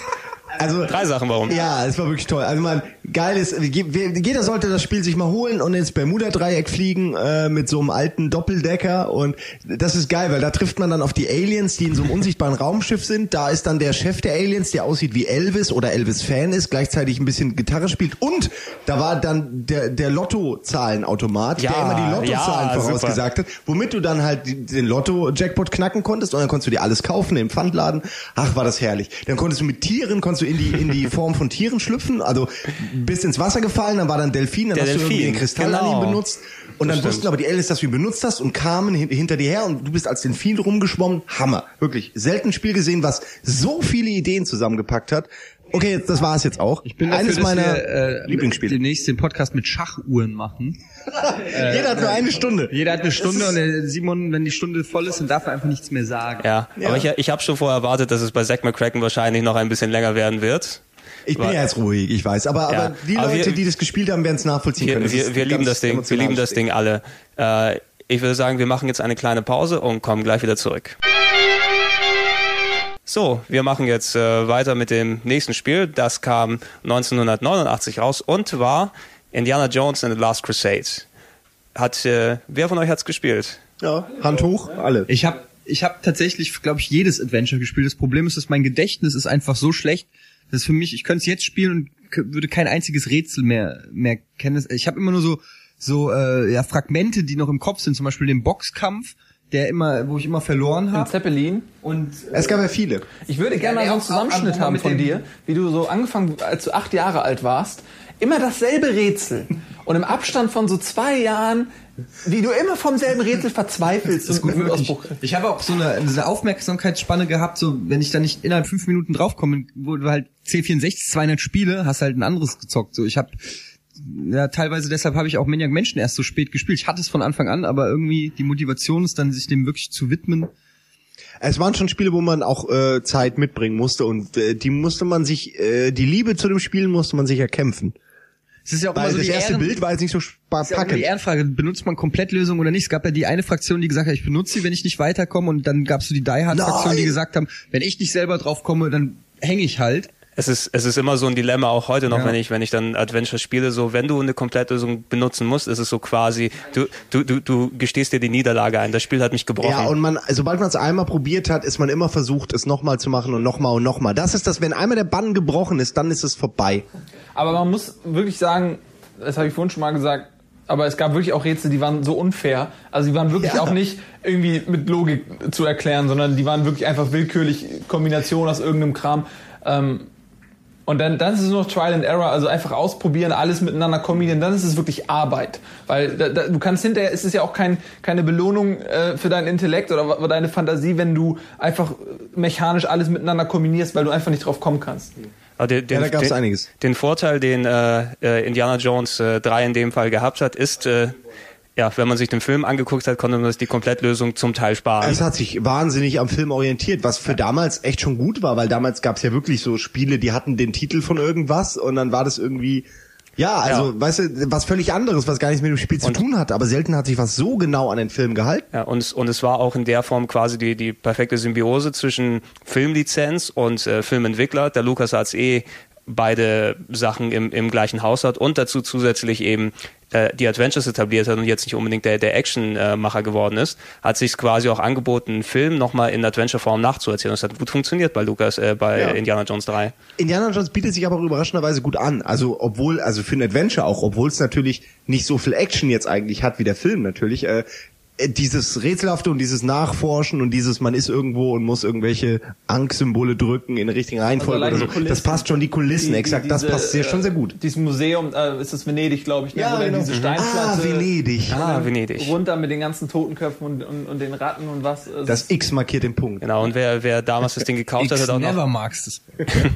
Wer, wer damals das Ding gekauft hat, hat auch äh, eines der besten Goodies äh, meiner Meinung nach bekommen, die mit je bei Spielen dazugepackt wurden. Das Handbuch von Indy, jo äh, Indy Jones Senior. Im Film war es ja quasi so, da hat Indiana Jones das, das Handbuch seines, seines Der war- Vaters stimmt, gefunden. das war dabei, oder? Und du konntest so richtig ein, ein richtig dickes, hundertseitiges Handbuch mit Aufzeichnungen und Details und so weiter, Echt? die, die du natürlich dann auch für Rätsel benutzt hast. Ich meine, natürlich. Ja, natürlich, du hast ja auch die Originalversion Natürlich. gespielt. Natürlich. ich. Hab ich also äh, das war drin im äh, fotokopierten Hefter, den mir mein Kumpel da mitgegeben hat. Ey, ich muss sagen, äh, sowas gibt's heute nicht mehr. Schade. Also damals was- hat man wirklich noch was für sein Geld gekriegt. Ob man das jetzt anders sieht, ja, keine Ahnung, aber heutzutage ist einfach, du kaufst heute eine Special Edition mit einer beschissenen Figur. Das ist eklig, die Äh, stecken heute das ganze Geld in die Spiele. Das fuckt mich tierisch Ja, ab. das ist so unglaublich. Also ich habe gerne was mit meinem Spiel dazu. Also ich, ich hasse es nur, noch nicht mal eine Anleitung manchmal dabei oder so. Oder besser noch nur ein Code zum Downloaden von irgendwas oder so. Das gibt's ja Ja, alles. das, das ist eben die, die LucasArts-Dinger haben immer sehr gut in den Sammlertrieb ähm, mit äh, was dazu, äh, was dazugegeben, einfach weil die so gute Sachen mit dabei hatten. Die LucasArts-Spiele sind auch die einzigen, die ich noch in den großen Verpackungen als alte PC-Sachen zu Hause habe, weil ich, weil die einfach so gut sind. Aber das Kral-Tagebuch war doch auch gleichzeitig der Kopierschutz, wenn ich mich nicht Es irre. war auch gleich mit der Kopierschutz sozusagen, wenn er sagte, zitiere was aus der Genau. Zeile dort und so. Und es war ein coolerer Kopierschutz als jetzt alles auf braunem Kack, äh, Kackpapier gedruckt und dann musstest du sagen, okay, da ist ein halbes Viereck oben links Genau, und da unten Viereck rechts. nur, äh, dadurch, dass man gezwungen war, als Raubkopierer, ähm, habe ich gehört, dass man sich komplett die Anleitung kopieren musste, um dann den Kopierschutz überhaupt äh, durchdringen zu können. Weil eine Kopie 10 Pfennig gekostet hat, war man dann irgendwann auch bei 20 Das war Mark. schon teuer dann, ja. Aber Hauptsache gespart. Kopieren will gelernt sein. Ja. Ja. Eine Sache, die bei, bei äh, Indiana Jones dann äh, neu gemacht wurde, war natürlich, Indiana Jones ist natürlich im, im Grunde ein Actionfilm. Und die wollten diese Action-Komponente auch aufs Spiel umsetzen und haben was Neues da gemacht gegenüber Zack McCracken und Manic Mansion. Das Boxen, das Eddie nie hingekriegt hat. Genau, das ist sozusagen äh, Faustkämpfe gemacht hast mit den mit den äh, F-Tasten oder mit dem Nummernblock ähm, konntest du dann hoch, tief, äh, niedrig schlagen und so weiter und so fort. Und er hatte so eine Action-Komponente, die ein bisschen merkwürdig gewirkt hat auf mich damals. Ja, es war okay, aber man hat ja gleich am Anfang beigebracht bekommen, äh, beim Training, äh, direkt im Intro dann, mit, im Boxring und so. Und irgendwie fand ich das schon nett. Ich ich persönlich habe das fast nie benutzt. Äh, nur bei den, also man, es gab ja irgendwie, wo man im Schloss ist, weil man seinen Vater retten muss und dann trifft man immer auf Wachen, dann kann man mit denen reden oder man kann boxen. Und das war dann immer so, ähm, äh, da habe ich dann mal geboxt, aber meistens konnte man ja auch durch Logik und, und smarte Gespräche drumherum kommen um die Action. Aber das ist zum Beispiel so ein Element, wofür sich heute dir, das Spiele feiern lassen, dass sie eben nicht nur auf Gewalt setzen, sondern es gibt alternative Lösungsmöglichkeiten, völlige Gewaltfreiheit. Und ähm, ja, das hat Indiana Jones damals schon gehabt. Ich fand das gut, mich hat das überhaupt nicht gestört. Weil ich war auch nicht so, dass, dass man sagt, ey, das ist jetzt ein, ein Point-and-Click-Adventure und es muss unbedingt an seinen Elementen festhalten, sondern ich finde es immer gut, wenn die Genres sich so ein bisschen vermixen. Das hat mich gar nicht Das, das, gestört. das wurde nachher ja nochmal beim, beim nächsten Indie, auf das wir später zu sprechen kommen, nochmal auf die Höhe getrieben, wo wirklich wo du wirklich alternativ äh, Rätsel und Kampf und sonst was Wege einschlagen konntest. Für die Leute, die nicht so gut denken konnten, konnten mit den Fäusten sprechen. Die Leute, die lieber Eddie? Rätsel machen wollten, brauchten nicht zu kämpfen. Alternativ äh, ist ein gutes Stichwort, weil der dritte Teil, also im Grunde das erste Indiana Jones Adventure dann, also der zum dritten Fall, äh, Film, hatte ja Alternativenden, die der Film dann natürlich nicht bieten konnte. Was ich auch nett fand, weil man eben sich im Film auch denkt, nein, gib den jetzt nicht zurück, nimm den einfach mit. Den, den Gral. Und, und man konnte diese Möglichkeiten ausprobieren, hat dann auch gemerkt, warum es äh, im Film keiner gemacht hat. Hm, der- der es Becher eines nicht. So Zimmermanns. viel als Tipp, es geht nicht. Man kann den Gral nicht über das Siegel, man wird einfach sofort verschluckt. Das habe ich mich übrigens immer Spoiler, gefragt. Der, der äh, Sean Connery, der hat ja den äh, das Gralwasser quasi in seine Wunde gekriegt. Lächerlich, ja? eigentlich Und, er und im vierten davon. Teil Er ist er auch nicht, ja, ist er nicht Ja. tot im vierten Teil? Ja. Oder ist er nur irgendwie studieren? also im, im Spiel jetzt nicht, aber im Film natürlich schon. ja, Im weil, Film ist er tot. Ja, aber das ist ja Quatsch. ne? Er Natürlich ist Quatsch. Vielleicht- aber vielleicht ist er Quatsch ja- ist auch, dass Indiana Jones altert. Ja, eben. Ja, Moment, also Man kann ja nur nicht eines natürlichen Todes sterben. Wenn den einer den Kopf abhackt von Sean Connery, dann wächst er ja nicht nach, nur weil Ja, er aber das ist ihm ja sicher nicht passiert. Ey, ma- ma- meine, Oh, weißt du, wo das Bild, wo er in Teil 4, wo er, den, das, wo er seinen Vater anguckt. Ach, du musstest Ach. äh, viel zu früh geköpft Ja. werden. Ja. Von einem Nashorn. Ja. Warum wolltest du auch in den Zoo? Expedition. das Warum einzige, vor allem das einzige Bild, was er hat, sieht dann genau aus wie ein Film-Screenshot aus dem alten Film. Ach, damals, das, das ist schön. Meine, meine, meine Theorie natürlich, was da mit dem, mit dem alten Sean Connery passiert ist, ist, dass er natürlich zu einem Untoten geworden ist, dadurch, dass er nicht sterben kann, aber weiter verfällt und dann in der postapokalyptischen Zukunft in 4000 Jahren als LeChuck über die Weltmeere segelt. Ja, ich glaube, das ist äh, ziemlich wahrscheinlich. Aber be bevor wir zu, zu LeChuck kommen, es gab nach ähm, Indiana Jones äh, and the Last Crusade ein weiteres Adventures, äh, was jetzt nicht zu den größten LucasArts-Spielen zählt, aber dennoch äh, in die Reihe mit dazu gehört. Das war Loom auf dem PC. War das nicht ein Ego-Shooter? Nein, das, das, äh, das war Gloom auf dem Amiga. ja. Ne, zum Beispiel. Äh, Lo- Loom auf dem ähm, PC damals rausgekommen, war auch ein Spiel, was es damals auch äh, nicht mehr auf dem C64er einfach gab, sondern da musstest du schon eben was Kräftigeres haben, weil das war so das der Grafikblender sozusagen damals unter den, den Spielen, die maximal 16 Farben haben. Grafik- und Musikblender. Ich glaube, es ist das einzige Musikblender-Spiel, was es gibt, oder? Das was kann- wirklich mit durch die Musik so ein bisschen geblendet hat, dass es eigentlich gar nicht so toll ist. Genau, meiner brauch- Ansicht ich nach. Musste man da nicht- sogar die Rätsel lösen anhand von Musik? Genau, das, äh, wer von euch, wer von euch hat Loom mal so richtig gespielt? Nö. Ja, auch nicht. Keine ja, dann Ja, übergeben dann, wir jetzt die nächsten äh, 15 Minuten an dann- Gregor. Moment, äh, digital Fingerknacken einfügen. So. Äh, also, Loom, äh, da hat man einen jungen Webersmann gespielt. Langweilig. Was könnte wohl, wie die uns zusammensaßen, was könnte der langweiligste Beruf sein, den wir, Hä, hat einer eine Idee? Also, du, du hattest einen Webersmann und der hatte einen, einen Stock. Einen Stock, der Musik machen konnte. Und Oh. ähm, der, der Unterschied zu den anderen Spielen war dort, dass sie erstmals, nachdem sie die, ihr Scam-System auf diese Verben aufgebaut hatten, das gab es nicht mehr in dem Spiel. Anstatt, ähm, dass du dort Verben zusammengeklickt hast, hattest du einfach eine Tonleiter. Hat sich ja durchgesetzt. Hat sich sehr gut durchgesetzt. Innerhalb des Spieles, es war eine Fantasy-Story, die dort erzählt wurde. Also als dieser Webers Mann äh, kam dann irgendwie ein, ein böser Kerl und hat alle deine äh, Familie in Enten verwandelt, die dann weggeflogen sind. Und du musstest dann mit deinem, mit deinem äh, Musikstock hinterher und die Welt retten und so weiter. Anstatt ihn mit dem Stock ordentlich zu verprügeln. Später wurde Harry Potter draus. Ja, du hast hier keine, hast einfach keine Zuschauer, die dir irgendwie äh, Credits geben wir- dafür, nee, dass wir, du das gespielt wir, hast. Wir, wir, können wir können es aber auch relativ kurz anfangen. Das Spiel an sich ist ganz nett. Es ist relativ kurz. Die Rätsel sind nicht allzu aufwendig. Es ist eine nette Idee, das mit Musik zu machen, weil ähm, der konnte dort dementsprechend, um, um Sachen äh, auszuführen, konnte zaubern und diese Zauber waren alle mit so kleinen Musikstücken gemacht. Ähm, zu, es gab einen Zauber, womit du Sachen umfärben konntest. Es gab einen Zauber, womit du dann irgendwie die Den hätte Eddie gern mal. irgendwie das, das ähm, Meer teilen kannst, dass du durchlaufen kannst. Und es war quasi ähm, ein Vorreiter zu der Geschichte, was nachher bei Zelda Ocarina of Time war, wo du mit Musikstücken Sachen gemacht hast, die dich im Spiel weitergebracht haben. Also du hast quasi deine Rätsel über Musik gelöst. Und das war eigentlich eine ganz coole Sache. Die hat dir im Endeffekt in Loom nicht so viel weitergeholfen, weil die äh, Rätsel waren nicht allzu aufwendig, das Spiel war relativ kurz und es war schon sehr schmalzig äh, von der von dem Ablauf dorthin und es dementsprechend dadurch, dass es äh, nicht wirklich so in dem Stil war wie die anderen Spiele. Es hat eben weniger Gags gehabt, dafür mehr Stimmung, Atmosphäre und so weiter und es hat nicht so richtig gegriffen wie der Rest. Ja, es gilt, soweit ich das immer höre, gilt's ja für viele schon so als als All-Time Favorite und Klassiker. Ja, aber, aber ich kann, das kann ich für, also nur weil es von LucasArts ist, finde ich nicht, hat's nicht automatisch äh, gehört Also- nicht in die Reihe wie die anderen Spiele. Also wenn, wenn, wenn jemand das als Komplettist unbedingt dann mal spielen will, der kann es gerne machen. Ne, das ist äh, ein kleines Stück eben Spielegeschichte, aber ist jetzt nichts, wo jetzt äh, jeder loslaufen müsste und äh, aber 1000 Euro auf Ebay dafür Anders ausgibt. als bei Zack McCracken oder Maniac Mansion Anders oder als bei. Indiana Und- Jones oder genau. Und anders als bei dem Titel, der direkt dann nach äh, Loom rausgekommen ist. Das war nämlich ein kleines Spiel, das wird vielleicht mancher kennen. Das hieß The Secret of Monkey Island. The Secret, also das Sekret, das ist so Körperausdünstung. Von Affen. Von, von der Affeninsel. Das bedeutet also, dass das ist ein, ein naturwissenschaftlicher Film um Affen, die in einer Herde durch den Nebel ziehen und von Sigourney Weaver dort ähm, unterrichtet werden. Können wir rausschneiden, Pepper, oder? Der kommt, mir doch egal. Okay, The Secret of Monkey Island. Nils, Großartig. Das finde ich gut, dass du Ein- jetzt die Leute, die nie was sagen, einfach aufrufst. Das ist Ja. äh, auch. Nee, Monkey Island. äh, Großartiges Spiel, angefangen mit dem, mit dem Namen Guybrush äh, Threepwood. Das hat äh, so Spuren hinterlassen, dass ähm, mein ehemaliger Kollege Dennis Richtarski immer ähm, in Redaktionsräumen Pizza bestellt hat auf den Namen Guybrush Threepwood. Äh, und äh, der Pizzamann lief immer völlig verwirrt durch die Räumlichkeiten und hat ein äh, äh, Guybrush Trepwood äh, gesucht.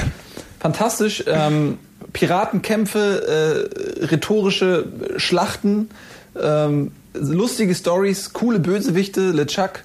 Ähm, großartiges Adventure.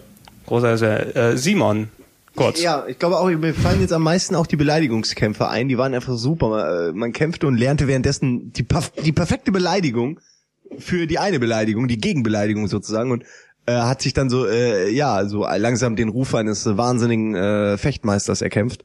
Ich weiß nicht, äh, beim, bei Monkey Island gibt es so viele Locations, dass ich echt äh, da ist es, fällt mir schwer, mich an Sachen zu erinnern. Ich erinnere mich an einen riesen Affenkopf und an einen riesen äh, Q-Tip.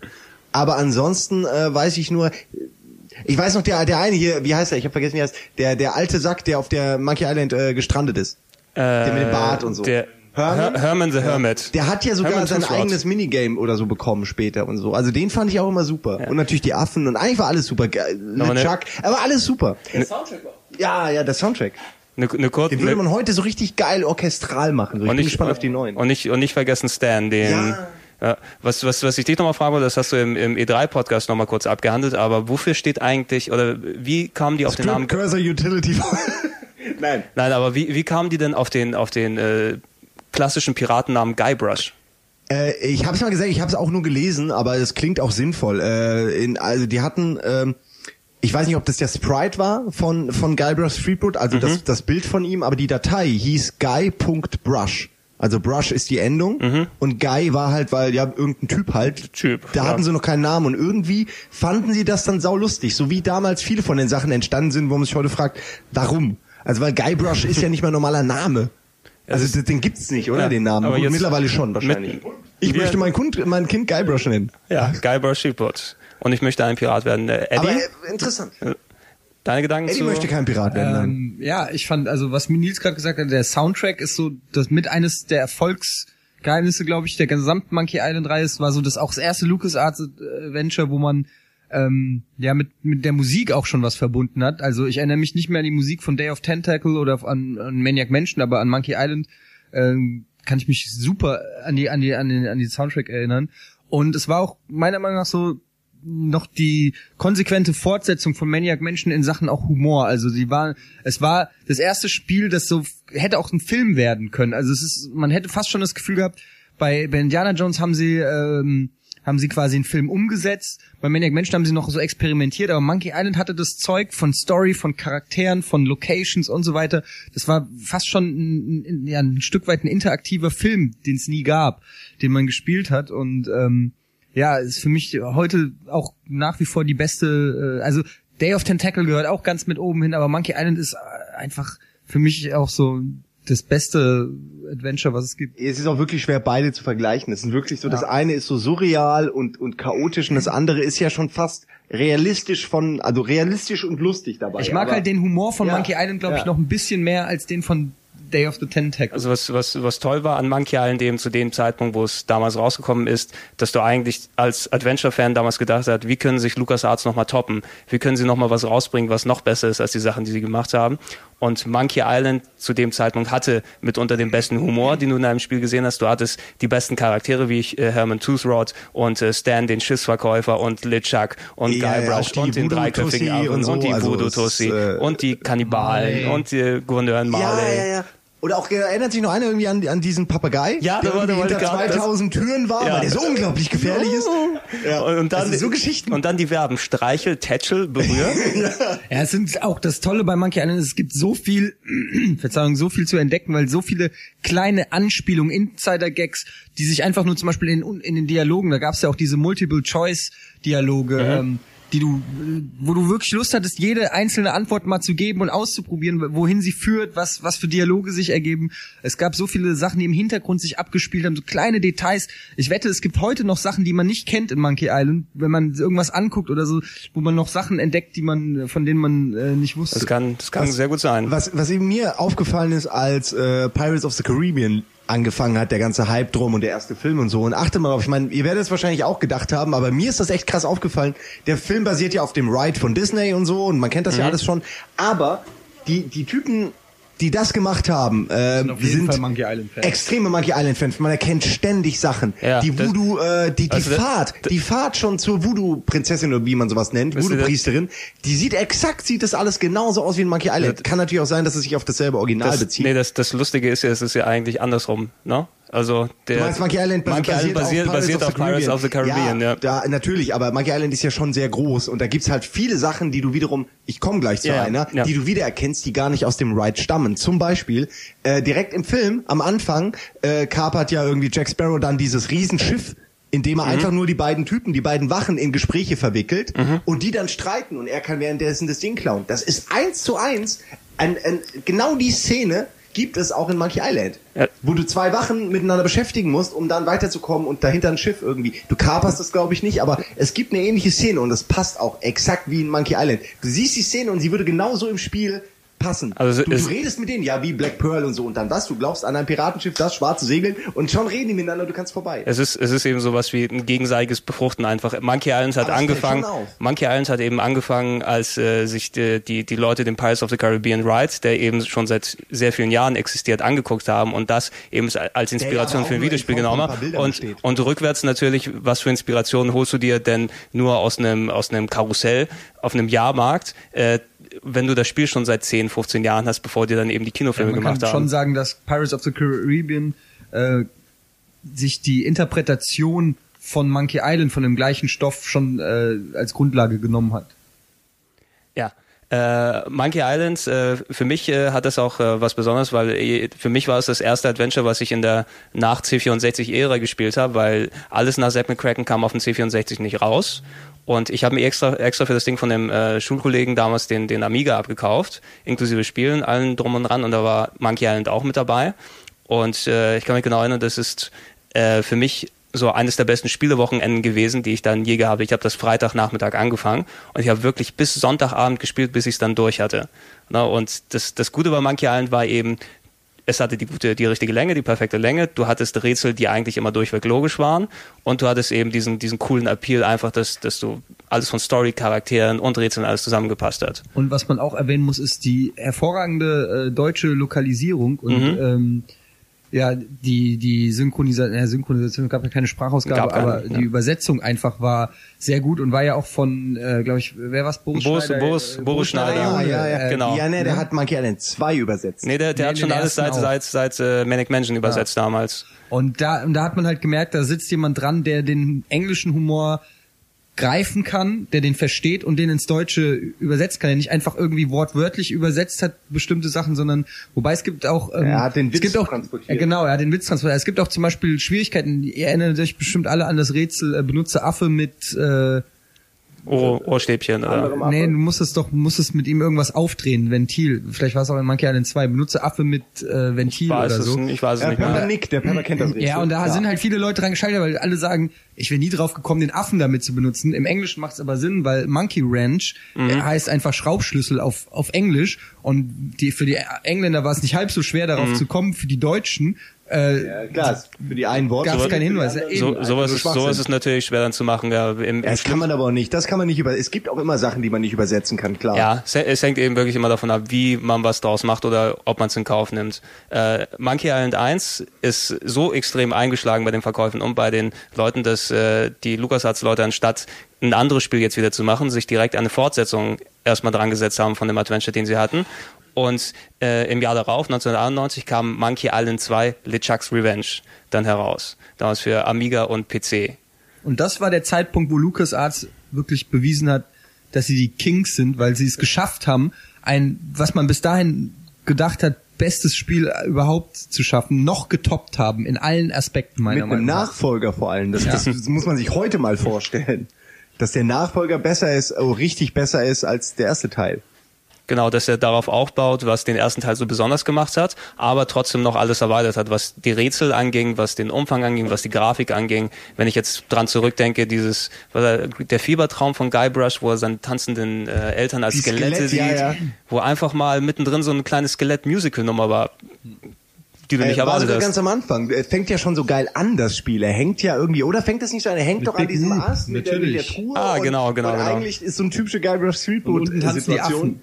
Und dann äh, hat er noch irgendwie, kommen noch die Eltern als Gerippe und tanzen ihm einen vor, es macht so gar keinen Sinn, aber später dann doch. Das ist ja das Tolle. Du kommst ja auch dann an die Stelle, mit der das äh, Spiel Ja, es, sind, anfing. es sind so, da, da merkt man, dass bei den LucasArts-Leuten eben auch äh, Filmleute hinten mit dran sind. Die haben strukturell Ja, eben Stru- dann strukturell das wie, ein, wie einen coolen Kinofilm aufgebaut mit ähm, Flashbacks und äh, irgendwelchen Fieberträumen und äh, Vorschauen und so weiter und so fort. Und das hat eben gut gegriffen bei Monkey Island 2. Äh, Ich persönlich, äh, dadurch, dass ich es ein bisschen später gespielt habe als Monkey Island 1, weil den Amiga hatte ich, aber bis ich ein Exemplar von Monkey Island 2 für den Amiga gefunden habe, hat es glaube ich vier Jahre gedauert, habe ich halb Hamburg äh, totgesucht, bis ich es dann gehabt habe. Und der Funke ist nicht so ganz übergesprungen beim zweiten Teil. Das ist aber dann glaube ich auch ein bisschen was Persönliches bei mir, weil den ersten Teil fand ich so gut und der zweite konnte da nicht so ganz rankommen, leider. Für mich persönlich. War bei mir genau andersrum. Vielleicht hätte eine Flöte zum Musikmachen geholfen. Ja, das wäre nicht schlecht gewesen. Äh, ich muss dazu sagen, eine, ein Webersmann hat gefehlt. Im Unglaublich. Spiel, ja. äh, ich habe auch eine ganz komische Erfahrung mit Monkey Island 2. Äh, ich, ich habe eine Zeit lang mit, mit diesen ganzen Jungs ja auch schon woanders gearbeitet und da war auch Felix Rick Nee. dabei und der ist halt der größte Monkey Island Fan, den man sich vorstellen kann und der hat mir wirklich jahrelang in den Ohren gelegen, weil ich es nicht gespielt hatte, weil ich zu der Zeit einfach nicht das System hatte, um Monkey Island 2 spielen zu können. Äh, ey, du musst den spielen, du musst den spielen, der lohnt sich heute noch, der ist super, der ist fantastisch. Dann hatte ich durch Zufall einen GP32, das ist so ein kleiner Handheld, auf dem man tatsächlich Scum installieren konnte und da konnte ich dann Monkey Island 2 spielen. Also es war dann so, ja, probiere ich mal für, für zwischendurch, warum nicht, soll ja ein geiles Spiel sein. Und ich hätte nie gedacht, dass ich zehn Jahre später auf einem winzigen Screen Monkey Island 2 durchspielen werde. Aber es hat so viel Spaß gemacht, das, das war Wahnsinn. Ich habe wirklich nicht gedacht, dass ich, mich habe mich richtig geärgert, dass ich das Spiel damals verpasst habe. Im Sinne von, ach Mhm. komm, ich habe den ersten gespielt, ich habe jetzt gerade hier PC und so, ich spiele was anderes. Ähm, es ist einfach ein super Spiel, kann man echt heute noch spielen. Das ich ist- ich warte darauf, dass da mal eine Talkie-Version kommt mit guten Stimmen. Und dann kann man das auch heute wieder über Xbox Live und so andrehen. Also Ja, dann das- würden das- das die Leute auch spielen. Kommt das, ja jetzt. Ich das, meine, das, ja ist, gerade das ist das ist das Teil. Gute eben an den an den LucasArts Adventures, dass sie so gut, also viel mehr als andere Spiele einfach zeitlos sind. Äh, natürlich die Grafik altert im gewissen Maße, aber du kannst heutzutage in Monkey Island 2 eben immer noch eigentlich genauso gut spielen.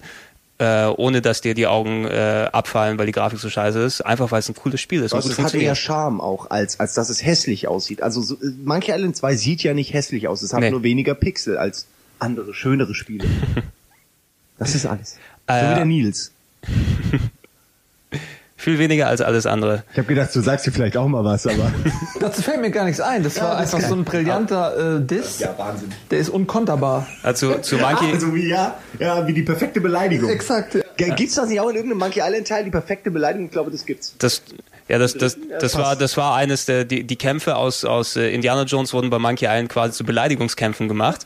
Ne? Dann ähm, irgendwie deine Mutter sieht aus wie ein, ein schwangerer Dreimast und du Nee, kennst wie deine eine Mutter Kuh. sieht aus wie eine Kuh. Das passt denn. Nein, du du siehst aus wie ein Bauer.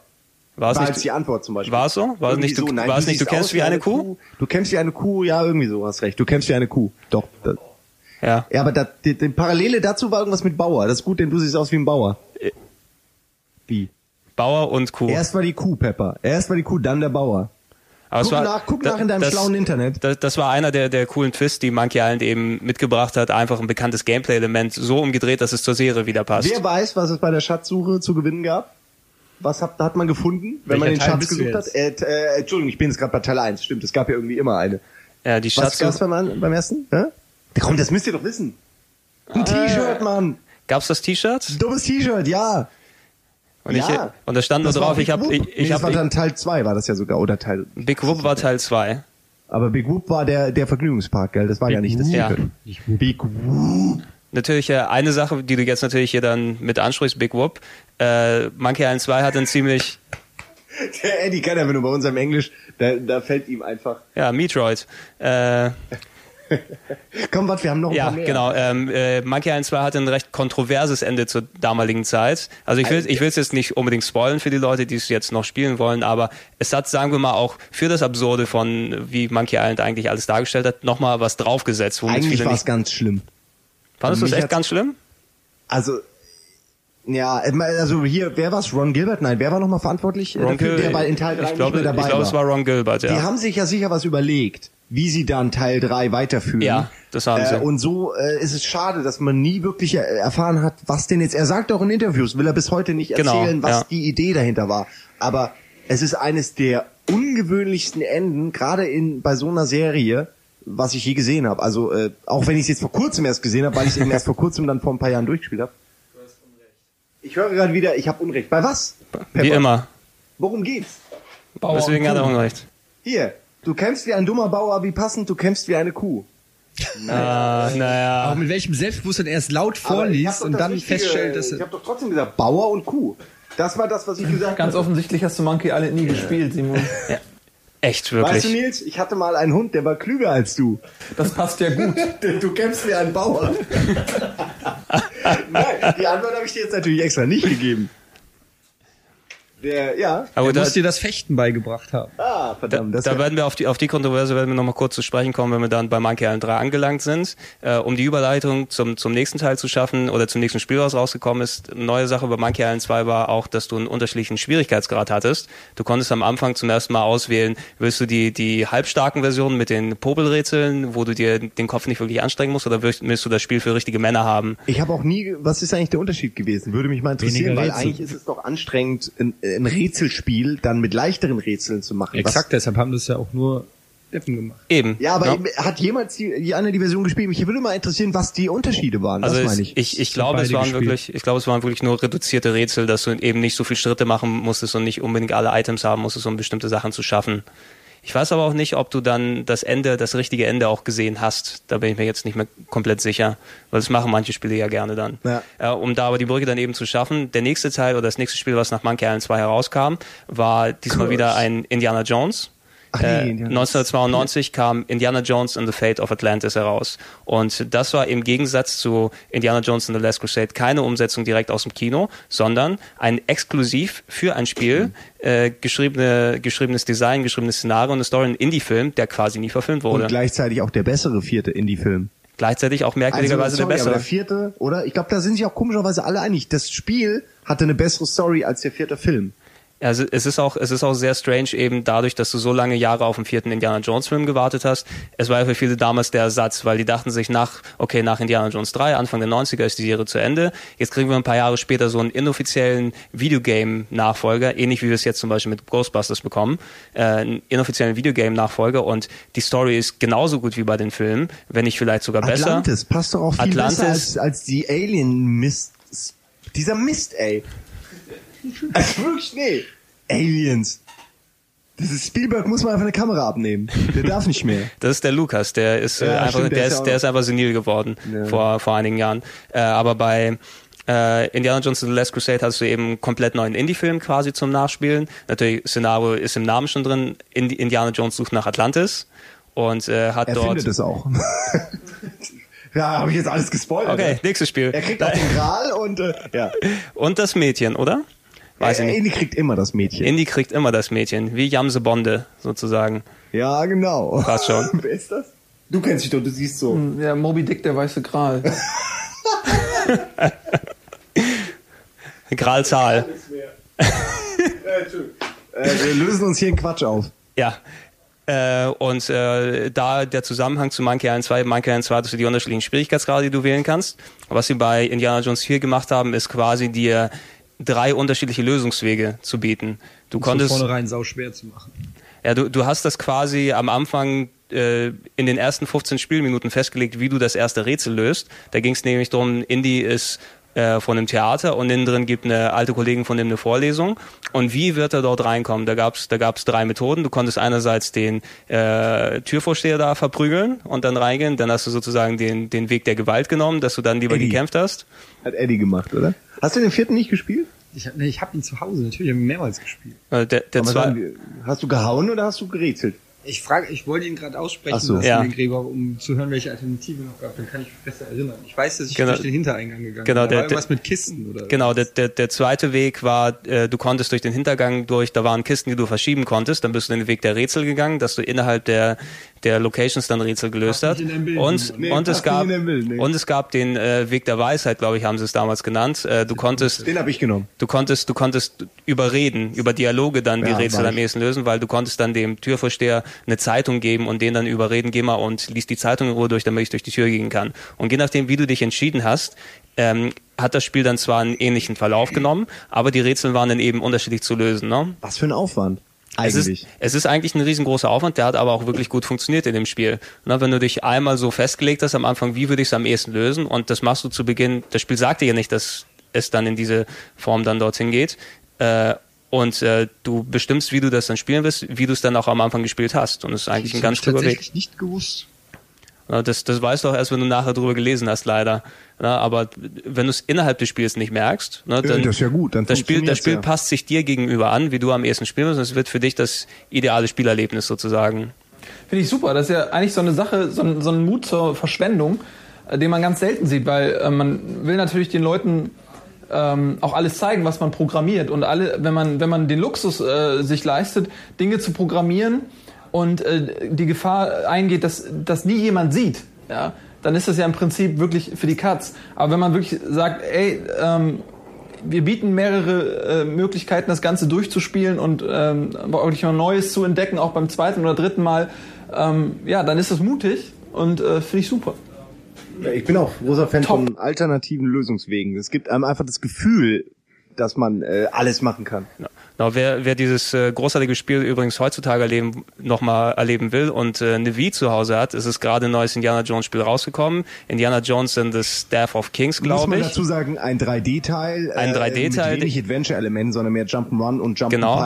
Aber was, was, was die dann quasi gemacht haben, war, das äh, Indiana Jones and the Fate of Atlantis als Bonus mit dazuzugeben. Also ich, ich kenne nicht, ich kenne nicht wenige Leute, die sich das Spiel einfach gekauft haben, nur weil das Bonusspiel mit drauf ist. Aber, das muss man kurz sagen, äh, nicht bei allen Versionen ist das Bonusspiel mit dabei. Bei der- war, bei der ich, Wii- bei der Wii ist es dabei. Genau, bei der Wii ist es Aber dabei. ansonsten nicht. Es ist, es ist schade, weil es, das Spiel gibt's dann auch für PSP und äh, dem DS. Genau, und da ist es nicht dabei. Da ist es leider nicht dabei. Da gibt's andere Wege, um äh, die Spiele dann dort zu spielen. Da werden wir kurz später dann noch Was ist eigentlich aus, aus es gab doch mal ein, äh, so ein ambitioniertes PC-Projekt äh, für einen neuen Indiana Jones Teil, wo es auch so spektakuläre äh, Screenshots und so gab. Äh, Das ist auch eine Versenkung Es gibt, verschwunden, nee, oder? es gibt einen inoffiziellen Nachfolger zu Fate of Atlantis, den habe ich mir sogar, den kann man sich kostenlos im Netz runterladen. Habe ich auch angefangen zu zocken, so 20 Minuten oder so.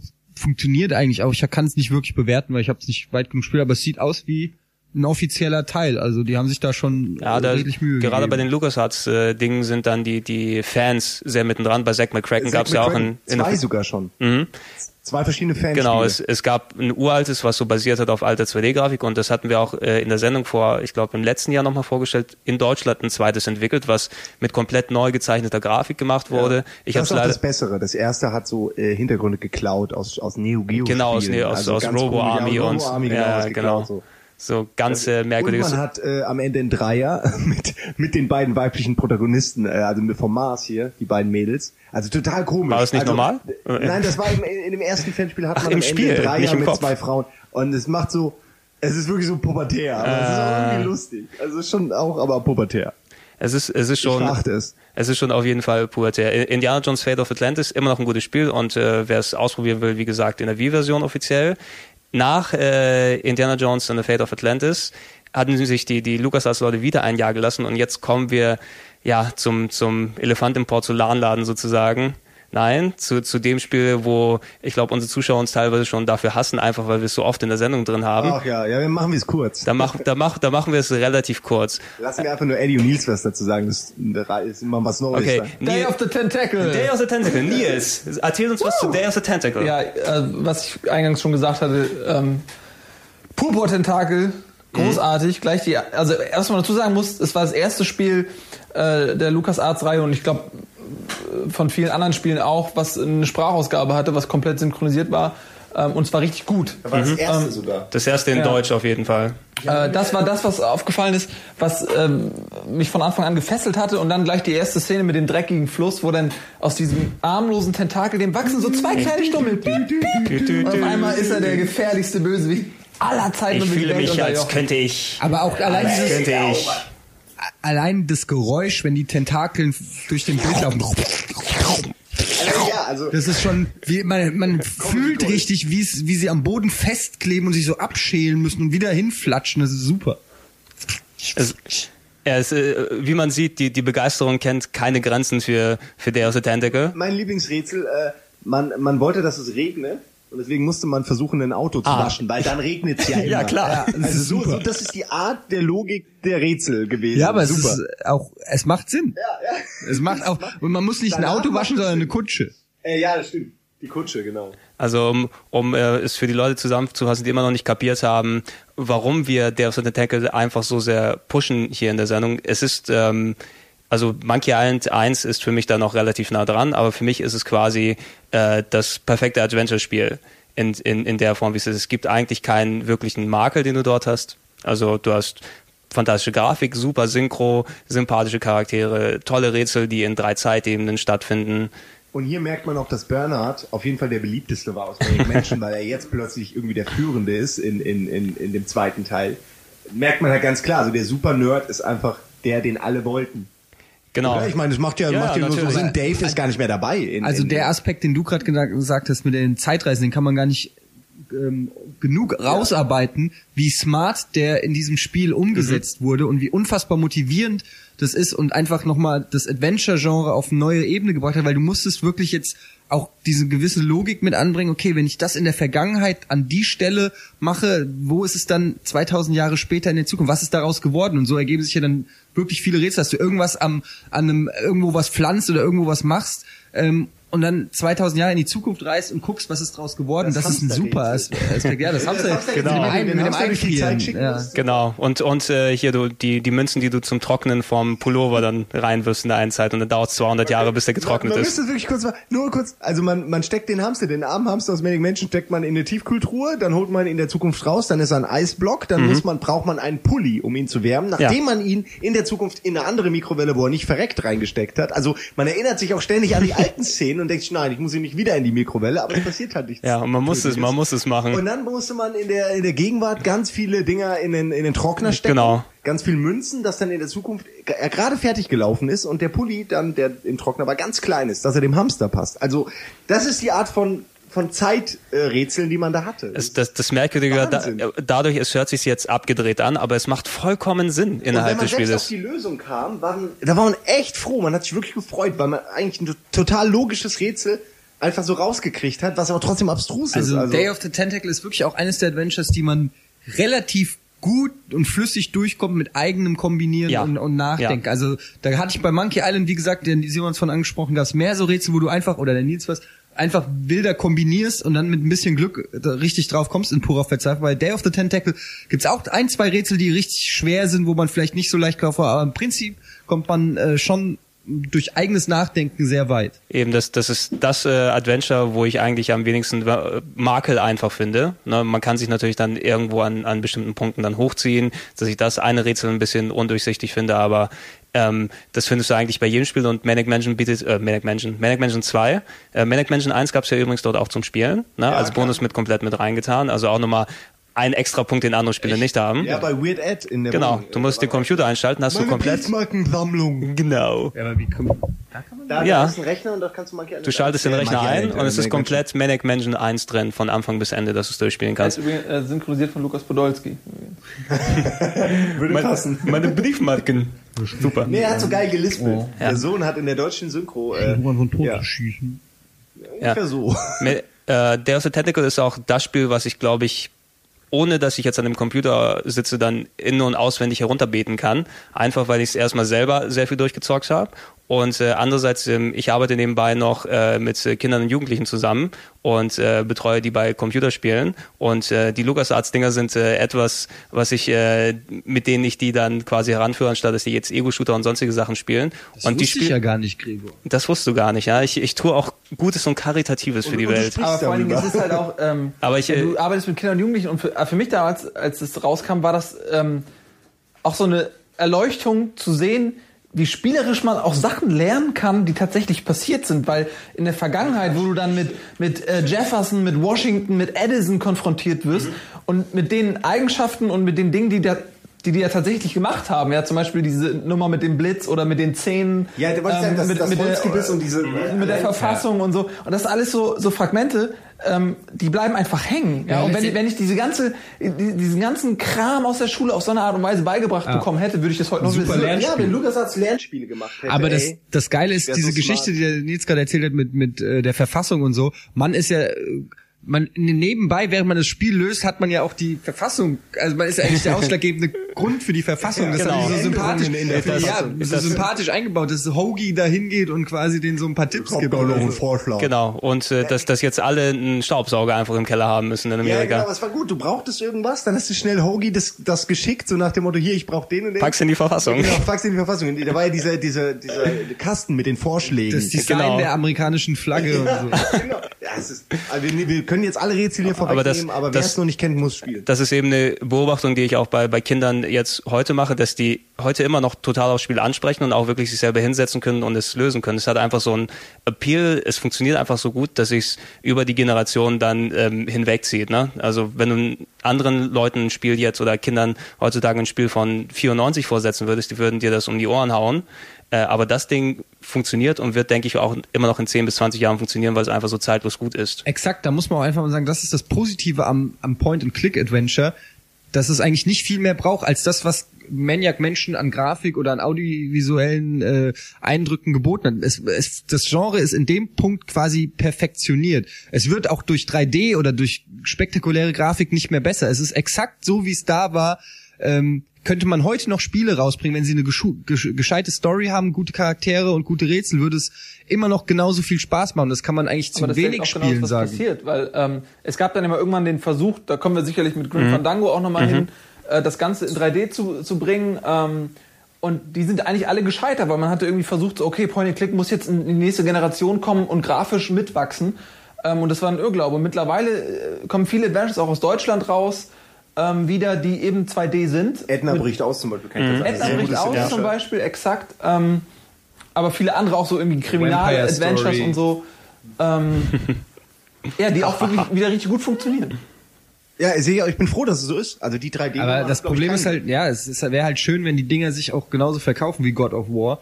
Dann würde auch LucasArts und Ron Gilbert und äh, wie sie alle heißen. Die würden, äh, die würden wieder eine Festanstellung bekommen und Spiele bis an ihr Ende produzieren. ja, an ihr Ende, neue, nicht an mein. Ich will einfach einen neuen 2D-Teil von Day of Tentacle und, und Monkey Island. Wirklich, gebt mir, gebt mir genau das, aus, was ihr früher gemacht habt und macht es weiter. Das ist genau richtig. Hört auf, immer mit der Zeit zu gehen. Das ist als Künstler, weißt du, ein Picasso hätte auch nicht gesagt, ich muss jetzt mal 3D malen, weil das gerade Mode ist. Und, äh, weißt du, für mich ist das, sind das auch, ja, es ist für mich wirklich ein Stück Kunst und da muss man seiner eigenen Linie auch mal treu bleiben und nicht so dieser kommerzielle Gedanke. Aber, aber gut, bevor wir dem Kommerz hier komplett äh, abschwören, äh, Ich bin, ich bin fürs Raubkopieren. ja, diese Damen Einfach haben, aus Protest. Einfach aus Protest. Ich kopiere Raub aus Protest.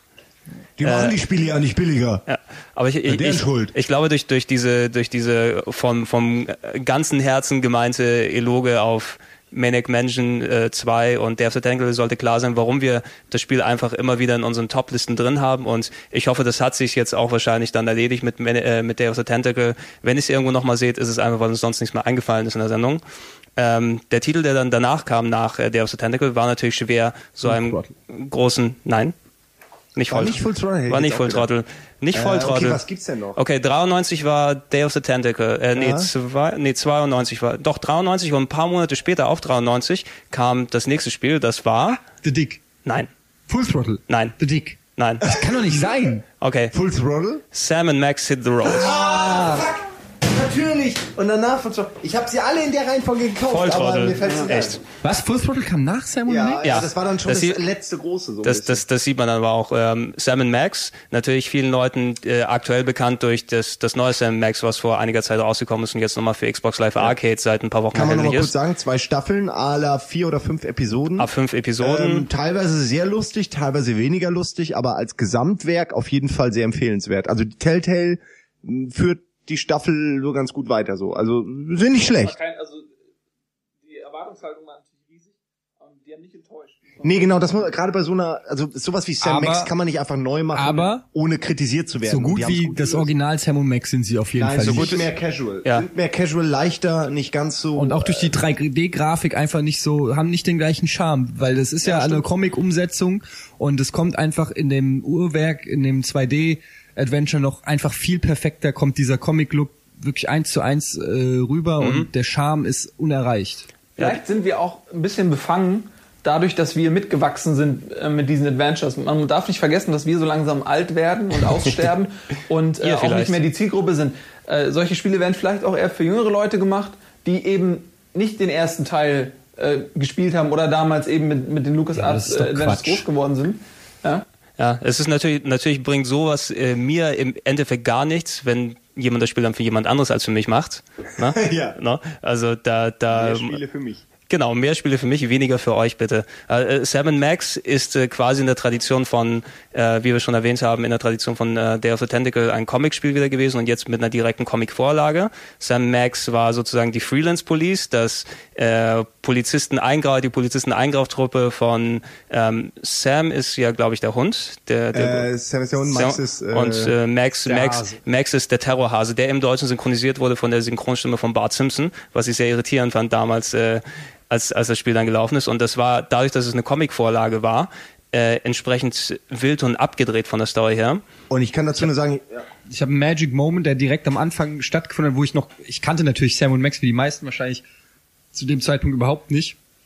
Und äh, es war natürlich nach den ganzen bekannten äh, LucasArts Adventure erstmal was, was ein bisschen strange war. Auch von der Steuerung war es ja ganz anders. Es gab nicht mehr das Menü, ähm, es, es gab kein Scum mehr, sondern es gab ja dieses äh, mhm. Das- diese Symbol, was sich verändert hat. Die Katze, äh, die, Ja. äh, der Hase, der, das Hasensymbol von Genau, es, es, es war ein Ding, was quasi ähm, von Sierra damals übernommen wurde, merkwürdigerweise. Normalerweise hat ja Lucas äh, Arts oder Lucasfilm Games, wie die damals hießen, immer als erste vorgelegt und andere haben kopiert. Da hatte Sierra natürlich sich gesagt, wenn LucasArts das macht, wir können ja nicht eins zu eins nur die Verben machen, lass uns was anderes machen.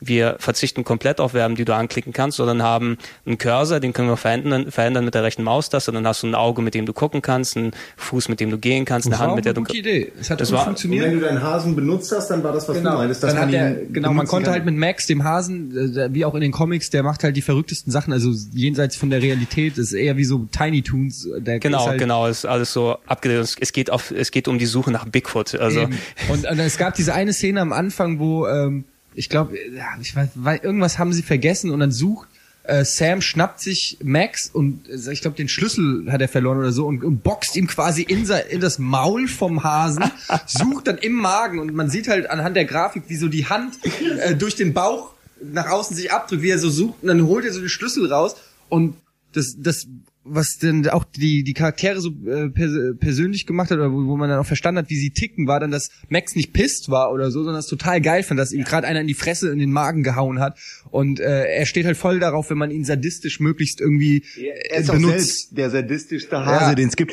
Mich hatte das Spiel schon direkt im zweiten Bild. Du bist startet im Büro. Also erst hast du das total geile Intro, dann startet es im Büro, dann kommst du raus und im Comic ist das wirklich so. Die wohnen neben einem Typen, der ständig die seine seine Kunden quasi abballert, weil es immer Krieg gibt und alles. Und genauso was passiert. Und dann hängt dieser Typ mit dem Kinn am ähm, am Geländer dritter Stock oder so und dann kannst du Max nehmen und also quasi Max benutzen mit ihm und dann drückt er ihm wirklich ins Auge, so dass er halt runterfliegt und das ist so gemein, das ist so unnötig und da war das Spiel für mich äh, gekauft sozusagen. Ja, es, es hat diesen absurden Humor wie der of the Tentacle nochmal auf die Spitze getrieben und es war ein ähnlich gutes Spiel, auch wenn es ähm, natürlich extrem abgedreht war. Du musstest schon manchmal echt um die Ecke denken. äh, aber wenn ich habe vor kurzem erst angefangen mir die das Comic, also die Comic-Sammlung, es sind ja gar nicht so viele Comics. Mhm. Es sind die leider nicht so letztendlich viele. Aber äh, geschenkt bekommen von Uke, muss ich dazu sagen, hat die mir alle geschenkt, habt ihr alle durchgelesen und die sind genauso krank. Also das ist ja die Vorlage für alles. Die sind genauso krank wie das Spiel und man erkennt sogar die Charaktere und die Locations wieder. Also es ist total abgefahren, sehr- dass man also Sachen aus dem Spiel Kann ich bestätigen, Simon hat es mir gerade geliehen, es liegt bei mir auf der Toilette und ich, Klar. Auf der Toilette- Alter, leg das da und weg. ich, ey. und ich lese es bitte nicht da. im Badezimmer, meinte ich, Im nicht Ba- auf der Toilette. Bad. Ich weiß, was er Und meint. ähm, Ja. also es ist wirklich sehr originalgetreu Sam. umgesetzt, was man damals gar nicht begriffen hat und dachte, es ist die Innovation überhaupt, aber tatsächlich basiert die ganzen Charaktere, viele der Stories, viele Anspielungen versteht man wahrscheinlich gar nicht, weil man die Comicvorlagen nicht Ja, der, der, der Autor ist ja Steve Purcell, der ähm, die Sam Max Comics geschrieben hat und ähm, der ist, wenn ich mich nicht komplett irre, hatte auch die Cover eben früher gezeichnet für LucasArts. Also aus seiner Feder sind die bekannten Monkey Island Cover und Indiana Jones Cover. Äh, die? Das- also das- ich muss nochmal das nachholen, aber ich glaube, er ist es. Ich muss mal zu die Hause. Monkey Island Cover waren noch so, die ersten zumindest so super realistisch gezeichnet. Nein, nicht unbedingt. Das war schon ein gewiss. Es ist, also das, das macht ja, denke ich mal, einen Künstler aus, dass er sich nicht auf einen Comic-Stil dann festlegen lässt. Was er aber dann auch gemacht hat, ähm, wenn du genau darauf achtest, du findest Sam und Max, die beiden Figuren in den Spielen vor Sam und Max sogar Ja, als kleine ja. Gags wieder. Hängen, glaube ich, in irgendeinem Bilderrahmen bei Day of the Tentacle und äh, irgendwo kannst du die bei äh, Monkey Island 2 noch im Hintergrund stehen die sehen. Das haben die gerne mal gemacht. Also bei da sind wir wieder bei den Aber Tentakel von, von ja, Eddie. aber das ist ja das Krasse, dass sie Sam und ersten. Max eingebaut haben, lange bevor das Spiel kam. Das ist ja, genau. irgendwie das ja, aber Interessante. die wussten einfach, dass sie Fans das, das als nächstes machen wollen. Oder sie waren einfach wirklich Beispiel- auch Fans zum Beispiel davon haben sich einfach gedacht, finden wir cool und dann kam irgendwann die Idee auf, lass doch mal was Neues machen. Genau, warum nicht mal ein Sam Max Spiel? Bietet sich eh an, finde ich, als Spiel. Aber also, wer, wer Sam Max spielen will, kann man vielleicht so sagen, erst das 2D und wer dann immer noch Bock hat, kann die 3D-Teile nachspielen. Genau. Ne, also, ich. Also eh, so, das ist die richtige Reihenfolge, weil dann sind die 3D-Teile auch besser, weil man eben viel mehr Hintergrund hat. man, man hat sozusagen den richtigen Kontext. Mir wurde hier gerade nochmal hier reingedrückt, dass die sogar im allerersten Monkey Island sogar schon mit dabei waren. Äh, beim großen Affen, Affenkopf standen die als Statuen dort nebendran. Sam Max, einfach so als Figuren. Da hat er die überall eingebaut, Ja, die Sau. sa- satte, satte vier Jahre bevor das Damals Spiel waren die, rausgekommen aber ist. Damals waren Teams noch persönlicher, oder? Damals war noch irgendwie, da konnte man noch eine Handschrift rauslesen. Klar, heute gibt's sowas wie Peter Molyneux und so, aber äh, weißt du, so irgendwie, so kleine Sachen, sowas wird doch heute gar nicht mehr gehen, habe ich das Gefühl. Oder wann hast du mal Gadgets auch von von anderen Spielen, wo du weißt, das ist, weil der Entwickler da das gemacht hat, das gibt's ja kaum noch. Ja, das, äh, man, man hat eben noch gemerkt dadurch, wenn du Spieleentwicklung damals mit heute vergleichst, du hast diese Projekte, wo 100, 200, 300 Leute Ja. dran sitzen und äh, die anderen Sachen waren eben persönlichere Dinge von kleineren Teams, die einfach die Zeit äh, sowas, äh, sowas einfach mal widmen können. aber ne? das ist der Grund, warum die so gut sind. aber das ist genau das, was ich vorhin gemeint habe mit den vielen Details, die es zum Beispiel auch bei Monkey Island gibt, die es eigentlich bei allen LucasArts Adventures gibt.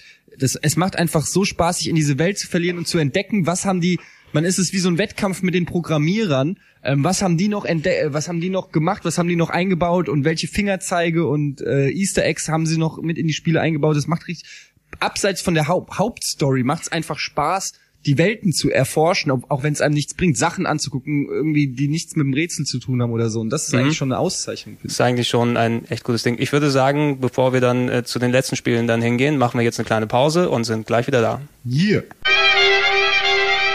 So, da sind wir wieder, frisch gestärkt und äh, mit dem leckeren Eis in der Hand. Wir waren gerade wir waren gerade beim äh, Thema Sam Max und gehen jetzt zum nächsten Spiel, was wir vorhin schon so groß angekündigt haben. Lass Eddie das doch sagen jetzt. Full Throttle oder Voll Throttle oder Vollgas im Deutschen natürlich. Vollgas. Vollgas. Unterschätztes Adventure, meiner Ansicht Ja. nach. Absolut. Oh, schön, auch so. ehrlich sieht's mal jemand so Ja. gut. Alle meckern immer gegen Ich liebe die. Passage, wo du einfach fährst und links und rechts Leute wegtreten musst. Ich liebe die Passage, wo er am Anfang in der Bar den Typen an seinem Nasenring auf, auf die Theke klatscht. Ja, irgendwie. Wie heißt das? äh, Do you know what would, would look good on your Ja, nose? ja. Und dann tusch, the bar. Das ist der beste Spruch. Ach, schön. Ist ein, ist ein schöner Charakter. Äh, Das Intro schon, so mit Wie heißt der Rendermucke nochmal? und, und Gone Jackals, glaube ich, als Musikuntermalung. Wie heißt der Typ nochmal? Äh, Ben, Ben. Ben, Biker genau. Ben. Hat auch keinen Nachnamen natürlich. Ich glaube, äh, genau, er heißt, er heißt nur Ben. Also der, der Unterschied äh, zu der, zu der ähm, ja, Comic, also Comic ist es natürlich immer noch bei, bei Full Throttle, aber du hast nicht mehr dieses so Kiddie-Comic-mäßige, was Sam und Max ja im Grunde noch sind, sondern du hast hier eine richtige Biker-Story, die erzählt wurde. Ben ist der Motorradfahrer mit seiner Motorradgang und es ist kein typisches äh, Motorrad-Gang-Spiel, äh, was irgendwo in, in der Gegenwart spielt, sondern äh, es spielt in der nahen Zukunft irgendwie. So Äh, eine ganz komischen bisschen, so- also es gab schon so Fahrzeuge mit Hover äh, es gibt ja Antrieb irgendwie quasi. genau aber die Polizei hat auf Bikes. einmal die Polizei hat auf einmal irgendwelche fliegenden Polizeiautos und äh, Raumstationen und so weiter und so fort. Also du hast so, so einen komischen Mix gehabt. Und Renderfilme, muss man auch sagen. Pixelgrafik, aber Render-Zwischenfilme. Man muss auch einfach mal sagen, dass Ben der erste LucasArts äh, Held war, der ein richtiger Badass war. Die anderen waren eher nerdig, tollpatschig, selbst. Die Verlierer immer, Ja, ja. so eher so. Aber Max war auch schon so ein Badass fast. Ja, Max Ja, okay, es war war aber auch kein richtiger klassischer Ja, Held, genau, aber der genau. war halt wirklich so ein krasser Typ, coole Sprüche, harter Kerl, so das war eigentlich was Neues. Der musste so oft nicht reden, sondern durfte es auch zuschlagen. Also das, das fing ja schon an, dass du in der Mülltonne bist und hast, siehst ihn nicht und weißt nicht, wo ist mein Charakter und drückst dann auf die Mülltonne und dann siehst du nur so Dellen, wie er Genau. von innen einfach reinhaut in die Tonne. Genau, die, Das die, war super. Die Bewegungen waren vor allem limitierte, weil er einfach nicht so viel gebraucht hat. Du hattest drei Icons, Augen zum Glotzen, eine Zunge zum Reden oder irgendwas anlecken und, treten. Fußtritt. Ja. Na? Wer sollte jedes Spiel haben, Das, die äh, Fußtritt-Option. Die Fußtritt-Option. Äh, was mir gerade noch mal ein paar Vögelchen gezwitschert haben, der Ben, der sollte eigentlich Ben Throttle heißen innerhalb des Oh, zum Spieles. Glück heißt er nicht Der, Throttle, ey. der, die, die haben es so nicht gemacht, weil es gab einen Markenrechtsstreit. Anscheinend, es gab schon eine Figur, die Ben Throttle heißt. Äh, und dementsprechend ist es der nachnamenlose Ben, Ja, den wir Ben jetzt. okay. Auch der Fußtritt war super. Es gab zum Beispiel in einer Bar gab es so ein elektrisches Piano, was dann spielen konnte, wenn du dagegen getreten hast. Aber es war dann immer so, er tritt dann halt volle Socke dagegen. Play. Weißt du so, aber nur Spiel. Und dann hat das Ding halt so ein bisschen und ist wieder, egal. Die Ja. Leute, die es kennen, werden es Ja. kennen. Alle der- anderen der- denken sich, was sollte das? Der Punkt, den du angesprochen hast mit den Rendersequenzen, äh, Full Throttle war das erste äh, LucasArts Adventure, was auch auf CD-ROM rausgekommen ist. Dementsprechend, also auch was im Grunde für CD-ROM mitentwickelt wurde, dementsprechend hattest du eben nicht nur ein klassisches 2D-Spiel, was auch locker auf Diskette hätte sein können, einfach nur mit Sprachausgabe, sondern du hattest eben auch diese Rendersequenzen, die verknüpft waren mit der Comic-Grafik. Und du- richtig CD-Mucke. so richtig CD, Also aufgenommene Lieder, muss man dazu Genau, sagen. War da, auch neu. dadurch, dadurch, dass du eben so einen Biker gefahren hast, haben die eben dann auch so coole Biker-Fahrsequenzen mit einem gerenderten Hintergrund, der abgelaufen ist, wo du nur das Bike bewegt hast, links und rechts. Das hatte natürlich, ja, wenn du das heute anguckst, wirkt es vielleicht ein bisschen cheesy, so wie so, so ein Bluescreen, der nicht ganz so richtig funktioniert. Ja, ein bisschen, aber, aber, aber es war ein Minigame eigentlich nur. Also es war ja Eigentlich nur schon. der Weg von A nach B und wie Nils schon meinte, du, du hast dir dann ja sogar Equipment ertreten. Mhm. Also so, was ich, äh, helle Baden mit, mit irgendwie äh, Ketten dran und so konnte man dann, wenn man den Gegner niedergetreten hat, konnte man dann die Waffen aufsammeln. Es gab sogar eine Kettensäge. aber die kein hat- Benzin. Wie bitte? Na, die, die hatte Benzin, aber die hat nicht so funktioniert. Die hat die Leute halt nur verletzt. War jetzt nicht so schlimm, wie man denkt. Ja. Full, äh, Full Throttle hatte natürlich eine gewisse andere Stimmung. Um, ich muss zugeben jetzt, ich finde es auch guter Spiel. Ich fand es in manchen Rätseln ein bisschen sperrig den Zugang, ganz ehrlich. Irgendwie, ich erinnere mich an solche Geschichten auf dem auf dem Schrottplatz mit einem Hund und äh, Fleisch, was du in einem Wagen hast und den musst du dann einsperren und der exakt gleichen Reihenfolge mit einem Kran Autowracks hin und her heben. Und Ja, es ging eigentlich. Du hast halt Fleisch in so einen Wagen geworfen. Das Problem war, erstmal dahin zu kommen. Also du musst So, halt so, ja. der Hund hat dich halt immer gejagt, dann hast du das Fleisch da reingeworfen, dann ist der Hund rein, dann bist du schnell weitergelaufen zum, zu, zu diesem Magneten und hast den Hund halt in die Luft. Äh, aber es hatte, finde ich, schon tolle Sachen. Also ich fand das Spiel, die Stimmung war doch geil. Auch genau dieser, Stimmung? genau dieser Schrottplatz, wo du hingehst Mhm. und schon beim ersten Mal löst du aus Versehen Alarm aus und dann siehst du irgendwie so einen Shot, wie Ben irgendwie durch, durchs Bild läuft und hinter ihm dann so, so äh, die fliegenden Helikopter mit, mit MGs und so. Es war total komisch. Äh, aber auch toll. Wer hat, welcher ganz große Star hat da synchronisiert? äh, Ihr- im, Original, im Original meinst du? Englisch? Ähm, ah, ihr seid alle schlimm. Luke Skywalker, Mann, Mark er Hamill. war's. Genau, synchronisiert genau. Den Bösewicht. Mark Hamill ist ja ihr sehr großer Synchronsprecher und dementsprechend Hat er aber gut gemacht. Also ich habe das ja damals nicht erkannt. Aber, ja, ja, nee, äh, das, das war erkennt, das erkennt man auch eben nicht, ähm, wenn man nicht wirklich dran gewöhnt ist. Also Mark Hamill macht zum Beispiel auch, ich glaube, in der Comicserie den Joker. So wurde für viele auch der als als Joker gehandelt innerhalb des Films, weil er mittlerweile ja auch so vernarbt aussieht äh, Ja, nach nach all den Jahren. Und äh, da sieht man eben die, den LucasArts-Zusammenhang wieder, ne? Da kriegst du eben einen wirklich guten Mark Hamill, der für dich äh, die, die Hauptrolle spielt und auch wirklich gut macht, weil er ein echt guter Synchronsprecher ist einfach. Warum gab's nie ein Star Wars Adventure? Das ist sehr merkwürdig, Das ne? ist total merkwürdig, oder? Jetzt mal im Ernst. Also, wenn man da jetzt Das sind ja Detektive eigentlich.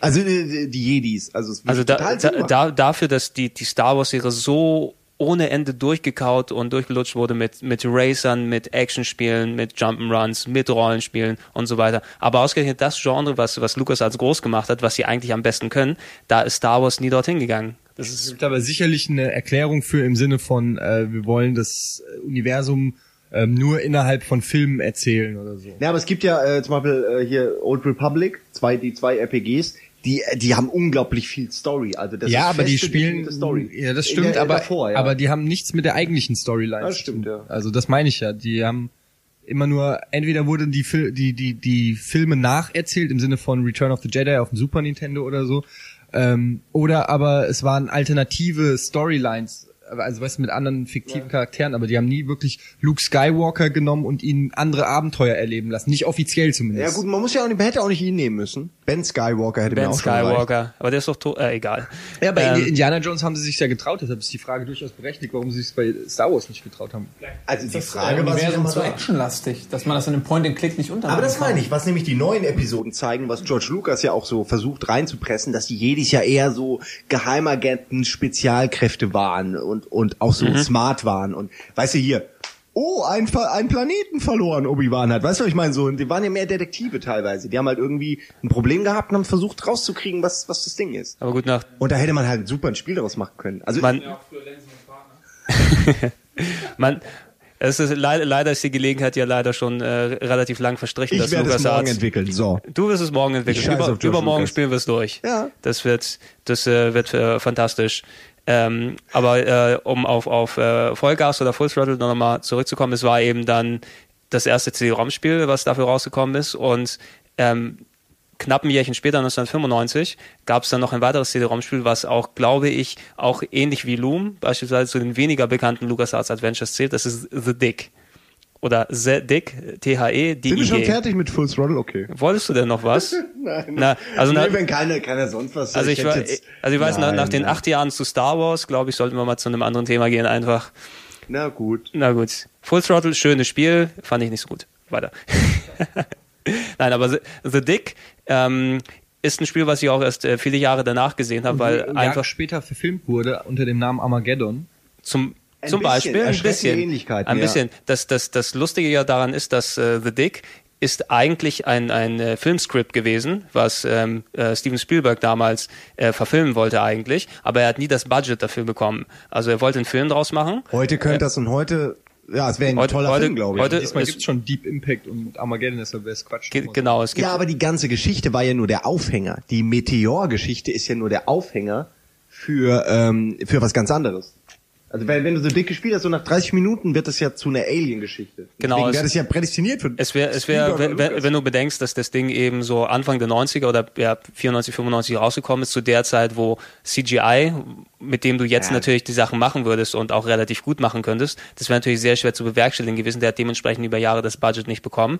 Aber da dementsprechend auch äh, Lucasfilm Games hm, mit, mit Lucas dann gut steht, äh, haben sie sich entschlossen, daraus ein Adventure zu machen und daraus wurde The Dick. Es war quasi im, im Aufbau ähnlich wie äh, äh, Full Throttle mit vielen Rendersequenzen, aber immer noch mit gezeichneter Grafik. und wahnsinnig gute Musik. Also echt stimmungsvolle, gute Musik. Ich könnte jetzt nicht, ich habe die nicht mehr im Ohr jetzt, aber ich weiß noch, damals war das Allgemeine super Atmosphäre. Es hat, es hatte eine fantastische Atmosphäre gehabt, vor allem, weil es, ähm, ich glaube, das ist auch ein Punkt, warum es bei vielen nicht ganz so hoch im Kurs steht, verglichen mit den anderen LucasArts Adventures, einfach tonlich was anders gewesen ist. Ne? Äh, du hattest eher so eine Science-Fiction-Story und einfach äh, nicht mehr diesen absurden Humor, den du von den alten Teilen kannst und der in Full Throttle ja auch zu einem gewissen Teil. es wurde schon runtergedreht so ein bisschen. Full Throttle war noch ein bisschen, das hatte schon noch so Es war mehr Storytelling und wie bei einem Film so, es gab pointierte Spitzen so, es gab immer mal ein paar Sprüche, aber man hat gemerkt, im Prinzip nimmt sich die Story schon auch ein Stück weit ernst.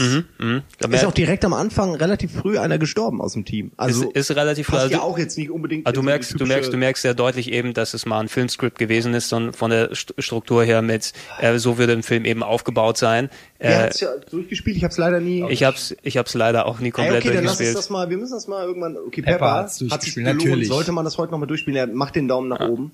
Was, äh, we- wenn wir bei Synchronsprechern sind, die waren natürlich auch sehr gut wieder in, in äh, beiden Versionen, glaube ich. In der deutschen Fassung ist mir im Gedächtnis geblieben, da hat die Synchronstimme von Scully, äh, also von, von Ja, ja. Scully dort gesprochen, die dann dementsprechend auch Die ist jetzt leider versaut durch die ganzen Pro7 Galileo Reportagen. Also jetzt kann ich sie nicht mehr ernst nehmen, aber damals war das die Stimme.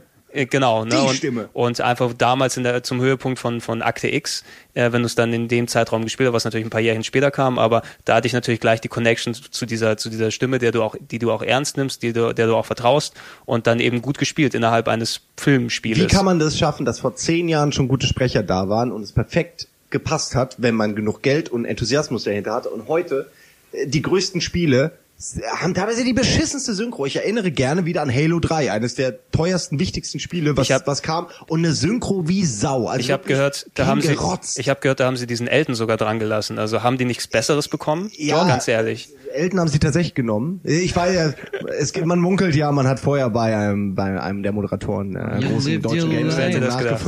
Like. Aber letztendlich wurde er ausgeboten, dieser sicherlich sehr talentierte Sprecher, Mhm. Simon Kretschmer. Und ja, ja, ich. Nein, wo- whatever. Eh, Das war ja gar nicht das Problem. Elton ist nicht das Problem bei Halo. Der spricht eh nur seine drei, vier Sätze und mein Gott, er spricht sie halt wie Elton, was halt das Problem ist, weil dann hat man Elton vor Augen und dann willst du, das willst du bei Halo Wars nicht, äh, bei für Halo. alle Battlestar-Fans, die äh, Starbuck aus der neuen Battlestar-Reihe Wurde von Elton spricht bei Halo ein äh, von den äh, Marines oder was? Ein von den Echt? Soldaten. Da, ja. Ist das so? In der englischen Fassung auch, Ja, oder? genau. Ja, okay, die englische ist auch besser. Das ist ja das Problem. Ich rede ja von der deutschen. Es ist einfach, vor zehn Jahren haben sie eine passende, gute Synchro. Da hast du ein Spiel wie The Dick und da passt die Stimme von Scully, und die war da noch nicht mal berühmt, passt perfekt rein.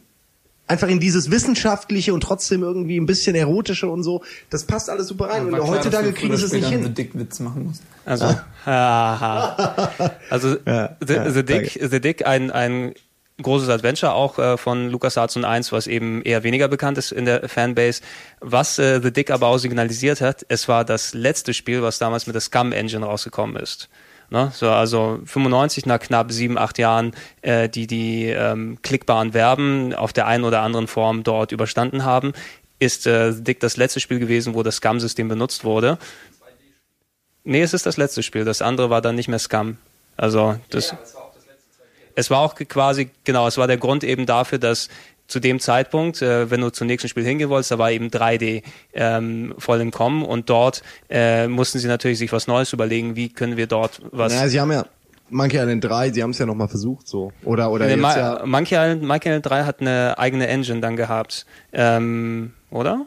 Nee, Moment, jetzt, Warte mal Fehler. Monkey Island 3 war auch noch 2D, Nee, ich- aber nee, eben ich- ja, sehr nee, komisch nee, ich- gezeichnet und nee, der ich vierte erzähl- war dann 3D. Ich erzähle Schwachsinn. Äh, Monkey Island 3 war das letzte mit Scum. ah, okay. Das äh, genau, ich habe ich hab hier einen Teil ich. leider, ich habe leider einen Teil übersprungen. Also stellt euch das, was ich gerade geredet habe, in ungefähr 10 Minuten vor, weil dann kam das letzte Spiel mit Scum, The Curse of Monkey Island 1997. Da kann ich gerne was sagen. Hab ich zweimal durchgezockt und ähm, hatte am Anfang, wie wahrscheinlich jeder normale äh, LucasArts-Fan, einen einen Kulturschock ob der Grafik. War das die Szene auf dem Piratenschiff, das so brannte? Und er gefesselt war? Ja, genau. ja, und dann kam dieses Exakt. Skelett, äh, Murphy. Ma- Murray. Murray, Murray. Murray. Also also das war- ganz, also ich, ich möchte jetzt hier bitte nicht so viel Monkey Island 3 Hass hören, Nee, weil eben, deshalb wollte ich gerade sagen, und ich, ich, es kommt gerade noch. Äh, ich was kommt? Nein, ey, im Gegenteil. Monkey Island 3, ich sag's ganz kurz, ist ein richtig geiler Monkey Island Teil. Und man gewöhnt sich nach ein, zwei Stunden hat man diese Grafik aufgesaugt und man findet sich in dieser stimmigen Welt wieder und es funktioniert. Ich hatte auch am Anfang Probleme, weil Guybrush so irgendwie so dumm, blond und jung und den bescheuert aussieht. Jetzt. Ja, Der sieht einfach und, dumm aus. und bei und ich fand den Monkey Island 2 Guybrush am geilsten mit seinem Zöpfchen und mit seinem mit seinem drei Tage Bart, äh, mit seinem Der mit nicht richtig wächst. Ja, und das fand ich aber da, da hat er mir optisch am besten gefallen und im dritten Teil konnte ich mich direkt nicht so mit ihm identifizieren. Es war wie ein Fremder, aber durch die Story und durch die Art, wie er drauf ist und die Gags und wie er sich verhält, merkt man, es ist Guybrush Es und dann ist- kommst du auch wieder rein. Es ist schon ein Kulturschock einfach, wenn du dann, ähm, es war ja äh, quasi das aufwendigste 2D-Spiel, was äh, LucasArts dann je gemacht haben und ähm, es hat für mich einen besonderen Status, weil, äh, jetzt werden mich mal hier auslachen, aber ich hatte meinen allerersten PC dann im Jahr 99. Und Meine, das ist der betraurig, ja. meinen ersten eigenen PC und das war das erste Spiel, was ich mir dafür geholt habe als alter Adventure nah. Und ähm, natürlich, der Stil ist ein bisschen anders, als wenn du es vorher kanntest, aber die Grafik sah einfach so fantastisch super aus. Die Synchro war toll, die Story war abgedreht, die Rätsel haben gut funktioniert und für mich ist es so quasi immer noch der Titel, mit dem ich ähm, so PC-Gaming noch am ehesten verbinde. Das ist mein Start ins PC-Gaming gewesen damals. Also man kann, Eigenständige. Auf, man kann äh, auf jeden Fall sagen, dass seitdem Ron Gilbert dann nach dem zweiten Teil weg war, äh, die die Story natürlich dann irgendwie jetzt nicht mehr Mhm, passt. Aber man bezieht sich trotzdem am Ende von Teil 3 auf das Ende von Teil 2 und es ist trotzdem so, man spürt schon noch so ein bisschen von dieser Liebe, auch wenn alles schon größer wurde und, und so. Ja, genau, genau. Aber äh, Also ich finde auch, das ist ein legitimer, viele sehen den nicht so, aber für mich ist es ein legitimer Monkey Island 3 äh, Teil. Es wird halt erst schlimm ab dem nächsten Teil. Es Sobald halt- man versucht hat 3D zu machen, ging's bergab, finde Das ich. sind halt gute Gags auch. äh, Ich erinnere mich an, an dieses Das eine Huhn Rätsel im, im Treibsand. Genau, im Treibsand, wo du im Treibsand steckst und du hast quasi einen Ast und ein, äh, irgendwie alle möglichen Gegenstände um dich rum, die darauf hinweisen, ah, dein Kopf sagt dir, damit ziehe ich mich aus, aus dem Treibsand raus, aber nichts davon funktioniert halt. Also, Ja. äh, und das ist also die, dieser typische Monkey Island Humor, wo du, äh, wo sie auch mit deinen Erwartungen halt so spielen und das ist das, was mir so gut gefällt. Das ist auch irgendwie eine Hommage an, an ich glaube, es ist ein Teil 1, wo du unter Wasser bist und bist an, mit dem Seil festgebunden an so einem Betonblock und kannst halt nur 10 Minuten die Luft anhalten, was ja auch schon Das ist ein Skill und dann eben. überall scharfe Sachen, aber du kommst nicht hin. Also überall wahnsinnig scharfes Messer. Ich komme nicht hin. Und so alles um dich herum, es war super. Und es ist ja eigentlich genau dasselbe. Exakt. Dieselbe Idee. Also in, in dem Zusammenhang, das ist ein Satz, äh, wo ich äh, damals, als ich gespielt habe, natürlich auch nicht nach Komplettlösung gemacht. Und da musste man, wenn man festgehangen ist, natürlich einfach mal durchprobieren, was geht, wo es funktioniert. Und der eine Satz, den ich immer wieder gehört habe, war, ich kann den Skelettarm nicht damit benutzen. Ja. Ich kann den Skelettarm nicht damit benutzen. Ich kann den Skelettarm nicht damit hat halt er recht. dauernd benutzt. er Andauernd, benutzen bis man den endlich, bis er, als er funktioniert hat, dass endlich, ich bin aufgesprungen und ich habe einen Freudentanz gemacht. Endlich, dieser gottverdammte Skelettarm, ich bin ihn los. Aber wir haben vorhin drüber geredet, dass Day of the Tentacle so eines der äh, Adventures ist, wo am meisten ähm, die Rätsel funktionieren, mit wo man selber nachdenken kann und draufkommen kann. Und das ist bei Monkey Island 3 tatsächlich auch so. Ein Spiel, wo man kaum Hilfe braucht. Wenn man selber äh, spielt, kommt man auf die meisten Sachen, was ich immer Ja, ganz gut finde ich, fand ich bei ein paar Stellen, also wenn ich mich jetzt daran erinnere, da musstest du in dem Kino die Beleuchtung, äh, in einem Theater die Beleuchtung machen und sowas, das fand ich teilweise ein bisschen um die Ecke gedacht wieder. Also das sind das sind so einige, ich, ich habe die eben noch präsent, weil ich die heutzutage noch eben dann hier und da dann ich hätte auch mal wieder lasse. Lust, den dritten zu spielen. Weil ich Also es- mich auch vage nur an ein paar Sachen nur noch. Es, es ist eben ein, ein Ding, was vor allem dadurch, dass es so gut animiert ist und ähm, vor allem mit der Sprachausgabe, die eben auch echt sehr gut dort gemacht ist. Aber das, das ist auch ähnlich wie Day of the Tentacle, vielleicht sogar noch mal eine, eine Stufe mehr als Day of the Tentacle, ein Spiel, was wirklich haltbarer ist. Ne, das wird sich auch noch durchziehen, einfach, weil es es sieht immer noch gut aus, wie ein gezeichneter Comic. spielen. Ja, gerne, immer. Ich, ich mag ja Englisch. Also, äh, nee, es ist halt immer so, ich habe auch nichts gegen eine gute deutsche Synchro, aber mir ist natürlich ähm, mittlerweile auch wie bei Serien und so, ist mir natürlich die englische auch lieber. Äh, mir fällt jetzt auch Ja. keine deutsche ein, die wirklich richtig gut war. Also außer halt jetzt die, den, die wir schon Es, genannt haben. es, Den es, gehört, es gehört eben ähnlich dazu wie mit TV-Serien, die du äh, geguckt hast, als äh, wo du ein Kind warst. Also so A-Team oder Knight Rider Sowas oder sowas. geht. Sowas kannst du dir eigentlich nur in Deutsch angucken, ne, weil ich, ich kann nichts damit anfangen, wenn Michael Knight dann auf Englisch spricht. Ja, ich ne? gucke auch jetzt ganz Ja, viel. Knight Kids. Rider noch und äh, A-Team Na? ist ständig. Also, also das, das sind so Sachen, die das äh, da möchte ich als als äh, trotz äh, obwohl ich ein Englisch-Fetischist bin bei bei TV-Serien einfach trotzdem noch die deutsche gucken, weil es das ist, was ich kenne und das ist ähnlich bei den LucasArts-Dingern. Das sind die Stimmen, die ich damals als Kind gehört habe, die damals schon gut funktioniert haben und die immer noch gut sind und die möchte ich auch nicht anders haben jetzt. Da brauche ich Wobei das. das, äh, ich stimme dir völlig zu, wobei das aber auch wieder so eine neue Erfahrung sein kann, eine neue Betrachtungsweise, wenn man das dann mal wieder auf Englisch spielt, nochmal das Ganze auf, auf, anders Mhm. auf sich wirken zu lassen, weißt du? Allein die, die Wortspielereien, die man wahrscheinlich einfach nicht übersetzt hat oder nicht konnte. Nicht verstanden hat. darüber Geredet.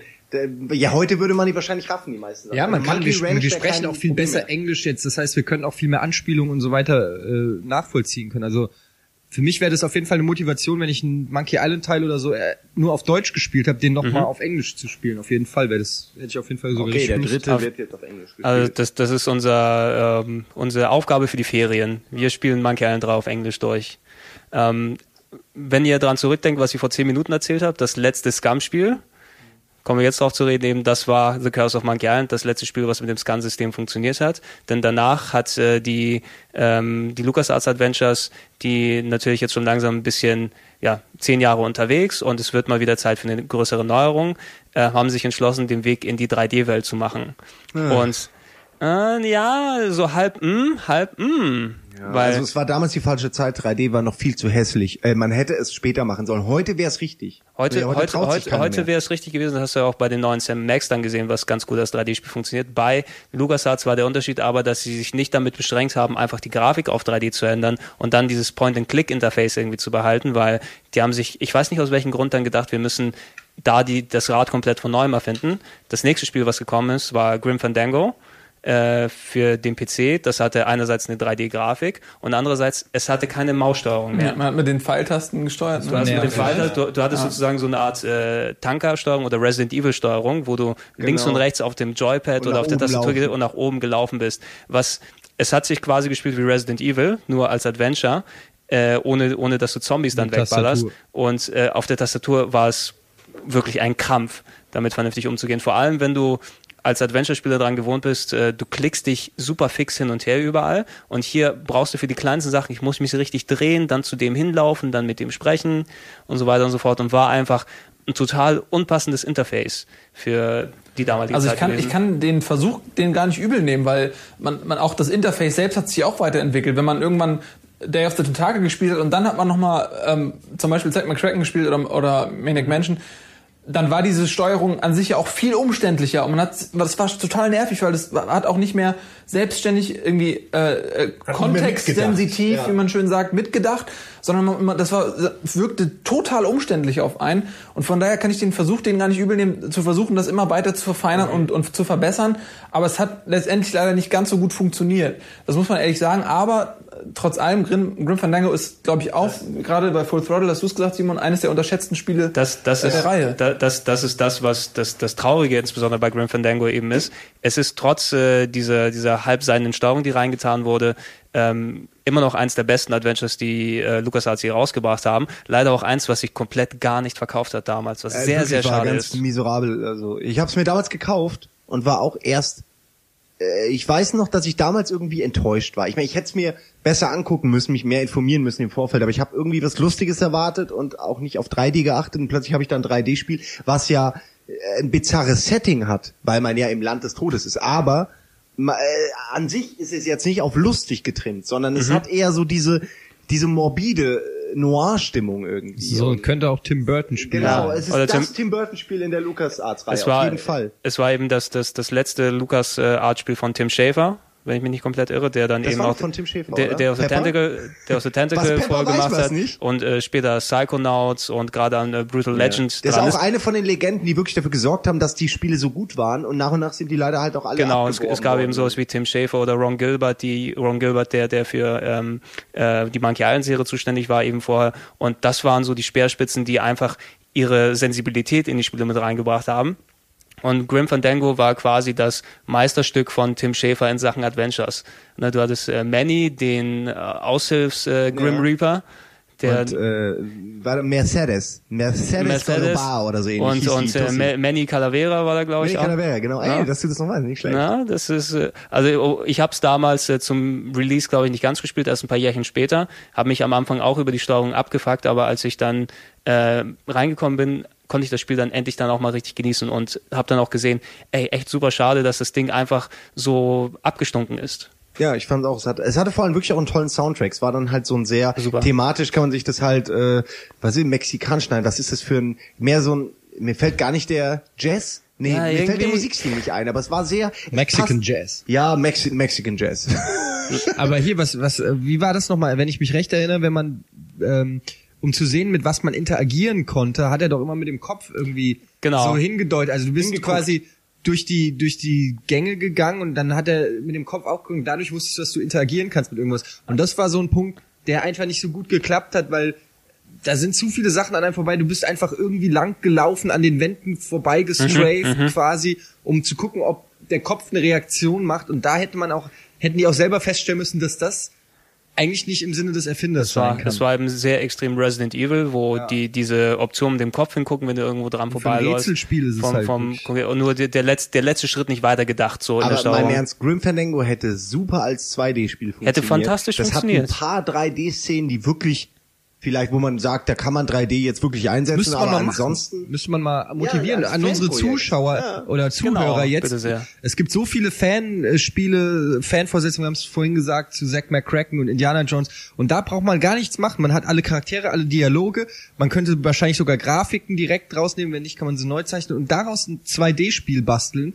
Ich hätte so Bock drauf. Ja. Es Auf würde jeden mir Fall. auch mehr, es ist heute, ich habe es vor kurzem mal das ausgegraben haben, musste ich es mal wieder spielen und war äh, also enttäuscht, wie schlecht die Grafik im Grunde aussieht. Mhm. Sie hat schon noch Charakter, aber ich mein Gott, es ist halt so eine Grafik, die altert halt schlecht. 3D-Grafik altert einfach schlecht. Vor und das ist schade, weil man nimmt sich ja auch die Möglichkeit, die wir jetzt bei Monkey Island und so rausgestellt haben, das nach zehn Jahren nochmal genau. zu spielen. Vor, vor allem, wenn du dann direkt nach The Curse of Monkey Island mit quasi der besten 2D-Grafik ja. direkt zu dem hier dann kommst, wo du, ja, ja. Sie haben es dann, und damit kommen wir zum nächsten Teil. Zum nächsten Teil und zum, äh, bislang auch wirklich letzten LucasArts Adventure, was rausgekommen ist im Jahr 2000. Sie haben es dann haben sie aus ihren Fehlern gelernt mit Monkey Island äh, Escape from Monkey Island, dem vierten Teil, der auch 3D ist, der auch nicht so hundertprozentig gut funktioniert, aber schon mh, auf jeden Fall was steuerungstechnisch zumindest angeht, ein, Sp ein Sprung nach vorne war von Grim Fandango. Also es steuert sich schon viel besser.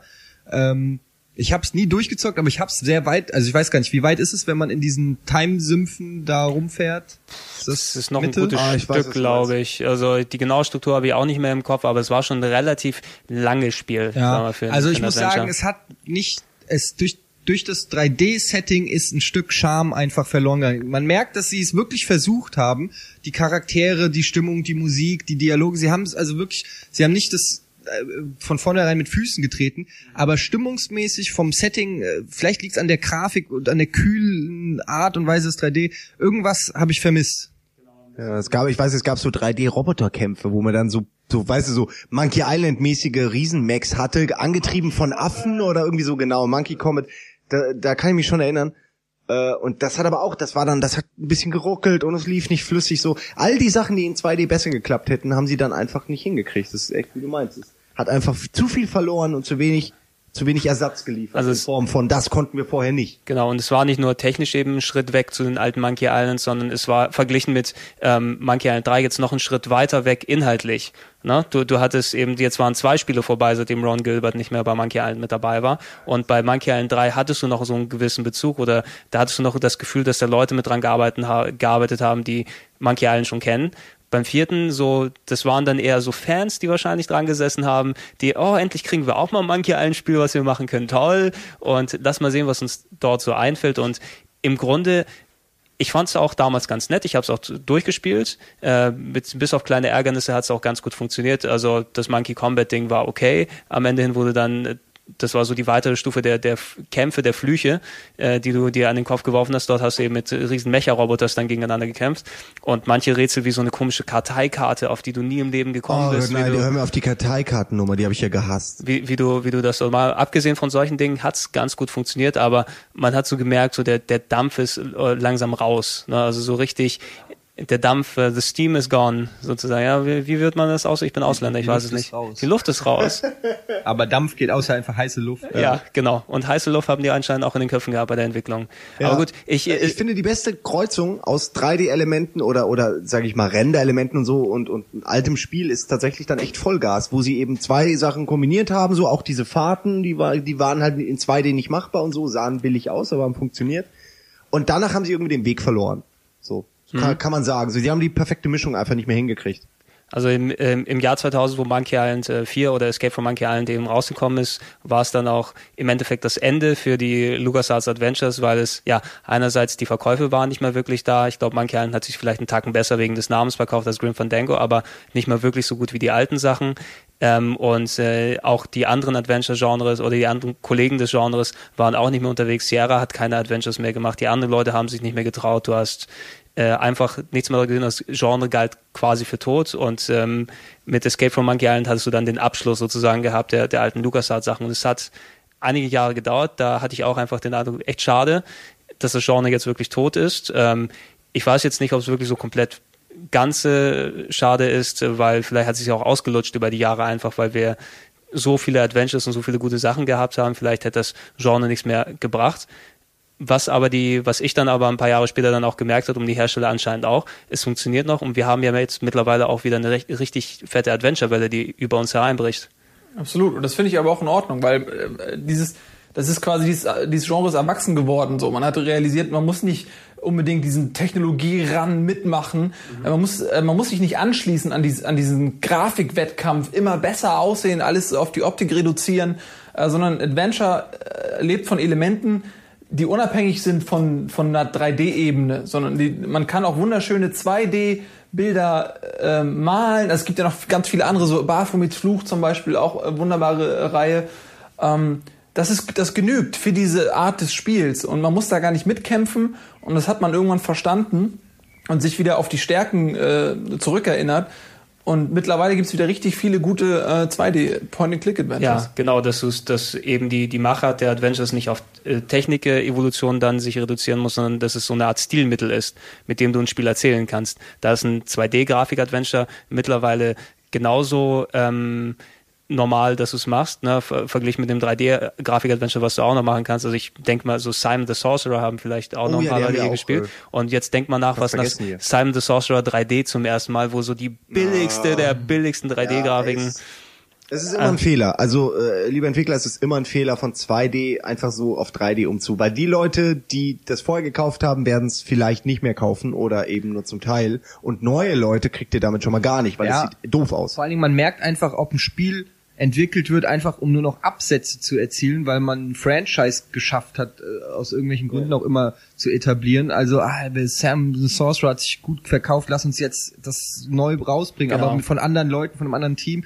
während die Leute, die die ersten Teile gemacht haben, zumindest die ersten beiden Sam the Sorcerer Teile sind ja auch wirklich sehr gut, ähm, und auch bei Monkey Island oder so, da saßen wirklich Leute dran, wo du merkst, dass die mit Liebe dabei saßen, dass die Bock drauf hatten, diese Spiele zu machen, die ihre Ideen zu verwirklichen, ihre Welten zu kreieren. Und bei vielen anderen Spielen merkst du einfach nur, sie sind einfach nur noch da, um Geld zu machen. Das ist das Problem von diesen aufgeblasenen Firmen heutzutage. Damals hast du 13 Leute, wo jeder seine Ideen einbringen wollte und auch konnte. Und heute hast du dann 10.000 Leute über den Kreativen, die sagen, ja, nee, unsere Fokusgruppen, das Rätsel ist doof und Tell der Charakter kommt nicht gut auf. Das ist so ein Schwachsinn. Also es ist leider wie bei Filmen und so. Es wird einfach immer weniger indi- individualisiert. Es wird mehr Ja, aber es liegt einfach auch sicherlich ein Stück weit daran, dass die Projekte so teuer sind, dass man sich einen Fehlschlag kaum erlauben kann. Bei Adventures aber eigentlich Bei Adventures nicht. und das ist ja eigentlich das Gute und, und umso besser, dass man mit, sich mittlerweile wieder darauf äh, ähm, äh, besonnen hat, äh, 2D zu machen.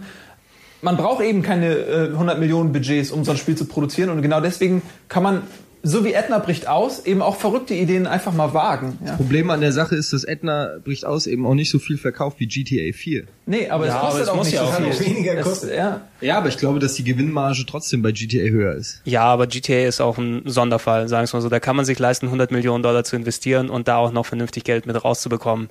Aber ich meine, Edna ist natürlich auch eher so ein wirklich kleines Projekt von sehr wenigen und die haben das auch, glaube ich, eher in Richtung gemacht, wir möchten mal so ein Ding machen. Ja, es fe- fehlt eigentlich der, der Games-Industrie fehlt, fehlt das, was es beim Kino gibt, den Independent-Film quasi.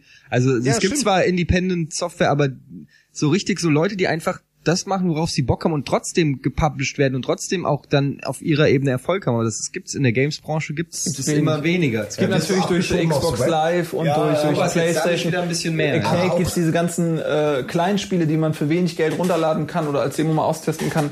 Ich glaube, das äh, fördert das Ganze wieder so ein bisschen. Ja, das Also- sehe ich, ich meine, das, nur das sehen wir ja jetzt an den neuen. Ja, Genau, gesagt, neu- in, neue Monkey Island in, in, in Sachen Adventures gab es eben in den, in den Jahren vorher dann äh, die Wiederauferstehung, dass du eben wieder mehr gesehen hast. Also wie zum Beispiel Edna bricht aus, das wäre ein Ding, was du, sagen wir, vor fünf Jahren nicht gesehen hättest, weil einfach niemand selbst das kleine Budget vorgeschossen hätte für so einen Titel. Oder im letzten Jahr fällt mir eben ein, auch von dem alten Monkey Island-Veteran, ähm, A Vampire? Vampire, A Vampire Story von Bill Tiller, der damals, ich glaube, Monkey, äh, Curse of Monkey Island dann mit, mitentwickelt hat, dass solche Teile, die auch mit 3D-Grafik immer noch den alten Charme einfangen. Tim Schäfer kann man natürlich sagen, hat jetzt auch äh, gerade wieder was hier äh, in der Pipeline sozusagen. Was Genau. ist nochmal hier mit Jack Black? Äh, Brutal, Bru- Bru- Legend. Brutal Legend. Davor Psychonauts. Leider hat sich auch nicht nicht so gut verkauft. auch ein grandioses Spiel. Ein grandioses Spiel, so lustige Charaktere und so Kann man auch jedem empfehlen, ist mittlerweile auch ein Budget-Titel. Äh, gibt's Kriegst du, für glaub ich, Konsolen. für Xbox zum Runterladen. Also für die Kannst, 360 genau, zum kannst auch Kaufen. über Marktplatz Also, runterladen. also ja. X, Xbox.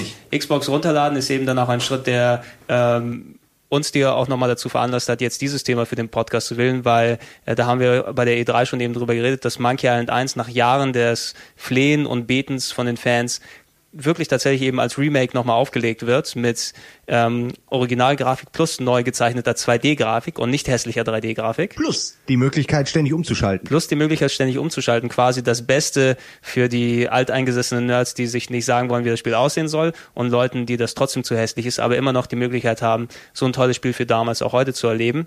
Und je nachdem, wie sehr das einschlägt, könnte es ja vielleicht was sein, dass LucasArts wieder, sagen wir mal, nicht nur sich auf Remakes dann beschränkt, sondern Wann auch vielleicht raus? mal, es kommt raus, ich glaube, es ist für Sommer, äh, also ohne konkretes Datum für den Sommer jetzt hier anbelangt. Was konkreter ist, ist ähm, Tales of Monkey Island ab dem 7.7. Ähm, das neue Monkey Island von Telltale Games, die Episodisch? episodisch, die das neue Sam Max gemacht haben, in fünf Teilen, a ungefähr 10 Euro für den PC und die Wii, glaube ich, wird es dann erhältlich sein. Und äh, wird quasi eben so eine episodische Ge- Episodengeschichte von mit Monkey Island erzählen, zwar mit 3D-Grafik, die bislang nicht so überraschend aussah, aber da wird sich Eddie, glaube ich, auch drüber freuen, du hast Monkey Island 2 Guybrush wieder zurück. Echt? Das Ja. wusste ich gar nicht. Die haben das Design nach Aber in dem 2D oder was? Nee, in Nee, 3D. in 3D ist in es 3D. schon- Und es sieht, es sieht ein bisschen hässlich aus, so jedenfalls in den bisherigen Videos, die ich gesehen habe. Der Telltale hat auch nicht jetzt die beste Grafik-Engine. Also wenn es die Sam Max Engine ist, wovon ich ausgehe, Ja. dann ist das einfach nicht die leistungsfähigste. Die soll aber auch so sein, damit sie auf allen Rechnern läuft. Das ist der Gedanke. Finde ich auch schade bei, bei Sam Max, aber Sam Max sah trotz der Limitierung gut aus. Du hattest eben einen Hasen, der aussieht wie ein Football ungefähr von der Formel und Monkey Island mit seinen detaillierten Haaren und Schnörkeln Ja. und Barthaaren einzeln, die dann gezeigt werden müssen, sahen ein bisschen, ja, crappy, will ich es jetzt nicht unbedingt nennen, au- aus, aber du hast auf jeden Fall das, die, die, das Design von Monkey Island 2 wieder ähm, als, als prädominantes Design von den Figuren und von Guybrush und die Rätsel sollen, denke ich mal, auch wieder ganz gut sein. Bin ich gespannt. Also ich erwarte von den Telltale-Leuten schon was Gutes, aber ich erwarte jetzt nicht die, Son die, die kniffligen, smarten, gehirnzermarternden Rätsel, die man früher hatte, weil das ist einfach nicht deren Style. Die machen halt eher, die wollen halt auch was verkaufen und dieses ganze Episodenprinzip funktioniert ja auch nach der Richtung, äh, ich mache was Kleines zum Anteasen und dann kommt nochmal eine neue Geschichte und so. Also du wirst nie diese Komplexität haben wie in Monkey Island auch, so die, die Kontinuität, aber äh, auch der Rätsel. Aber das ist nicht schlimm, weil ähm, dafür sind es dann halt kleine Häppchen, die wahrscheinlich sehr unterhaltsam sind und vor allen Dingen dieses Mal nicht die Locations recyceln, die in den letzten Episoden dann benutzt wurde. Bei Sam Max war es dann so eine Location und alle Teile spielten da. Schläfst du, Eddie? Ja, so ein bisschen schon. Und alle Teile spielten in denselben Locations. Das ist natürlich dann irgendwann abgenutzt. Und dieses Mal ist es eine Story, die neue Locations hat in jeder Episode. Und das ist für die Leute, denen vielleicht die alten Sam Max Sachen jetzt nicht gefallen haben, die Remakes, zum Beispiel, äh, die, die neuen Versionen davon, da kann man sagen, jetzt gibt's aber echt nochmal was, was richtig ordentliches. Genau, genau. Also das, das wird eine Sache sein, auf die man jetzt als Adventure-Fan nochmal gespannt blicken kann. Ähm, für die Leute, die uns bis jetzt hier gespannt zugehört haben und äh, vielleicht bisher nicht die Möglichkeit gehabt haben, die Spiele zu spielen, ähm, denen sei das, das Programm ScumVM ans Herz gelegt. Das könnt ihr unter Google finden. Das ist, wenn ihr euch das, das Programm Auch selber ist kostenlos. illegal, muss das Programm sagen. ist kostenlos, das Programm ist auch nicht illegal und was das Programm macht, ist quasi, das gibt es für tausende Plattformen, also nicht nur für PCs, für Amigas, für iPhones, für Nintendo DS, für PSP, für die Wii und so weiter. Und was ihr mit diesem Programm machen könnt, ist, wenn ihr die Originalspiele habt, es ist quasi so eine Art Emulator dafür. Ihr schmeißt die dann einfach in den Ordner rein, wählt die an und die laufen ohne groß Konfiguration zu machen auf jeder Plattform, die ihr habt. Also Das ist eigentlich sogar manchmal das notwendige Tool, was man braucht, sonst läuft es gar nicht. Genau, Also ne? hab ich wenn, wenn ich wenn ich dran zurückdenke, wenn ich PC-Spiele von damals wieder zum Laufen bringen will, ich sag jetzt mal, äh, wie war das nochmal mit Tex Murphy damals bei dir, Simon? Oh, ey, das war ganz schlimm. Also, also äh, wer, wer sowas wie Under Killing Moon heute noch spielen will, äh, muss wirklich im Netz gucken. Und das hat drei, vier Stunden, Tage gedauert, äh, alle Einstellungen zu finden, Eben. die man dafür braucht. Bis, bis du solche Spiele, die Dein ein, ganzes System ist danach verstellt, muss man dazu auch noch sagen, nur um dieses eine Spiel spielen zu können. Genau. Man muss es halt richtig einstellen alles. Fürchterlich. einfach weil die damals entwickelt wurden, wo es noch kein Windows und andere Geschichten gab. Die Und sowas da- gibt's bei Scum vor allem nicht. Bei Scum vor allem Keine schmeißt du das rein. Du hast quasi die ganze Palette aller LucasArts Adventures bis äh, Curse of Monkey Island, also alle 2D-Teile kannst du dort spielen. Plus da sind ein paar Spiele, die wurden hinzugefügt zur Bibliothek wie Simon the Sorcerer, Beneath the Steel Sky, ein, ein großes Oh ja, Lieblingsspiel ja, auch gut. Äh, von mir zuletzt. Ich bin mir nicht sicher, ob da jetzt noch ein paar Sierra-Sachen dazugekommen sind, aber ein großer Teil von weiteren Adventures, die du damit spielen kannst, die kriegst du teilweise für sehr wenig Geld bei eBay, äh, dementsprechend dann dann äh, holen kannst, also dass du dir eine gute Adventure-Sammlung damit aufbaust und du bist dir sicher, dass du sie spielen kannst. Und ich freue mich jetzt auch darauf, der also jetzt mit äh, kürzlich einen iPod Touch eben bekommen äh, und der ist ja prädestiniert dafür, äh, dass du da Adventures mitspielst mit dem Touchscreen und anklicken. Und ich habe jetzt auch tierisch Bock mal wieder ein altes Adventure auszugraben und einfach unterwegs während der Bahnfahrten zu zocken, einfach weil es so einfach geht und so viel Spaß dann macht. No? Na, ich ich, ich habe das ja schon hinter mir. Ich habe mit, mit dem Game Park, wie gesagt, schon damals Monkey Da Island hat, 2 gespielt. da hat der Kretsch mal wieder vorgearbeitet. Ja, ja. Aber ich stell's mir so vor, also man braucht auf jeden Fall einen Stift, glaube ich, um das auf einem iPod Auch und so zu Stift. spielen, weil, weil sonst, äh, wenn du da Millimeter Nicht genau... jeder so Wurstfinger. Ich weiß, ich äh, weiß das, auch, war, das ist mir bewusst. Ich weiß, auf dem, ich weiß, auf dem DS ist es zum Beispiel, dass du dann so eine Zoom-Funktion hast, dass du hin und her gehen kannst auf dem Schirm, dass es irgendwie Ah, Na dann so gut, funktioniert. dann mir egal. Aber gut, ähm, damit wir jetzt auch langsam zum Ende kommen, jetzt haben wir auch quasi ungefähr die Länge von Transformers 2 erreicht im Kino Ich will mit noch dem kurz Podcast. ein, ein Stichwort sagen, weil es vorhin nicht gesagt wurde. Ganz kurz, nur ein Wort. Space Quest. Punkt. Haben wir vergessen, ist nicht Oh, ein einziges Mal schade. gefallen. Ja, und ich finde, wenn wir über so viele Spiele reden, Ja, ja, stimmt. muss Ja, aber man Space Quest nur, es muss einfach mal gedroppt Der werden. dritte Teil ist auch der allerbeste oder der dritte Teil vereint alle Verarschungen von, von nee, das war der, das war der vierte. Ja. Sicher? Roger, Will, Wo du Roger direkt Wilco. Wo du mit den Zeitreisen und in die anderen Teile nee, nee, gereist nee, bist. Nee, nee, was ich meine ist der dritte, wo du halt am Anfang direkt in diesem riesen Raumkreuzer bist und in dem in diesem riesen Raumschiff Müllplatz in einem anderen Raumschiff und da findest du das Alien Raumschiff, du findest den einen X-Wing, du findest halt tausend Sachen. Der vierte war, den habe ich leider nie gespielt. Der vierte war- mit den Time Rippers. Ah, der war genau. so gut. Den habe ich leider nie gespielt, aber der dritte, der, Ich wollte auch gar nicht, mein, können wir gerne nochmal über Quest-Spiele von Sierra oder so Ja, reden. Also, aber ich finde, es gehört einfach dazu, wenn wir, wir haben über King's Quest Larry und alle Adventures wurde kurz erwähnt, mal ja. erwähnt und Space Quest ist eine der Adventure-Reihen, die qualitativ sehr nah bei LucasArts Adventures sind, deshalb mussten wir es einfach nochmal Also. Auch verdammt lustig und jedes Mal, jeder Teil eine ganz andere Story, also es ist schon Also wie, Gleichwertig. Wie, wie, wie ihr gemerkt habt, wie wir enthusiastisch eben über das Thema Adventures hier sprechen, insbesondere natürlich über die LucasArts Sachen hier, aber Adventures werden vielleicht auch irgendetwas sein, jetzt nicht in dem riesigen Umfang wie momentan heute, aber auf die wir in, in vielleicht zukünftigen Podcasts oder innerhalb der Sendung innerhalb sagst von du immer. ausgegraben dann zurückkommen werden. Äh, Wir haben jetzt schon eine ganze Menge Adventures gemacht und das ist etwas, was wir in Zukunft noch weitermachen werden, weil wir dem Genre einfach so verbunden sind. Sagt Gregor immer, das nächste Podcast wird nicht so ausführlich, dann wird es wieder drei Stunden. Ich sage Ja. auch jedes Mal, ich halte mich zurück. Ja, natürlich, so, so Der funktioniert Nils es aber. sagt immer gar nichts. Der Nils war auch die letzten vier Podcasts dabei. Ihr habt ihn nur vielleicht nicht gehört. Ja. Ich möchte, ich möchte mich erstmal dann an, an äh, alle Zuhörer hier bedanken äh, oder de- Dank sagen, die bis hierhin durchgehalten haben und äh, Danke. ja, da, die, die mir zugehört haben. ich glaube, wir sind die einzigen, äh, die heute noch zuhören werden. Also äh, äh, jeden bedanken eben, der, der bis hierhin ausgehalten hat und wie üblich äh, Feedback, Kommentare und so weiter in den, äh, den Kommentaren dort, in der Kommentarfunktion dort rein. Was mich sehr interessieren würde, an der Stelle kann man ja einen Aufruf mal, mal starten. Vielleicht habt ihr jetzt euch, habt ihr zugehört und habt euch bei dem einen oder anderen Spiel gedacht, oh, das äh, klingt ja so, als ob man das mal spielen sollte.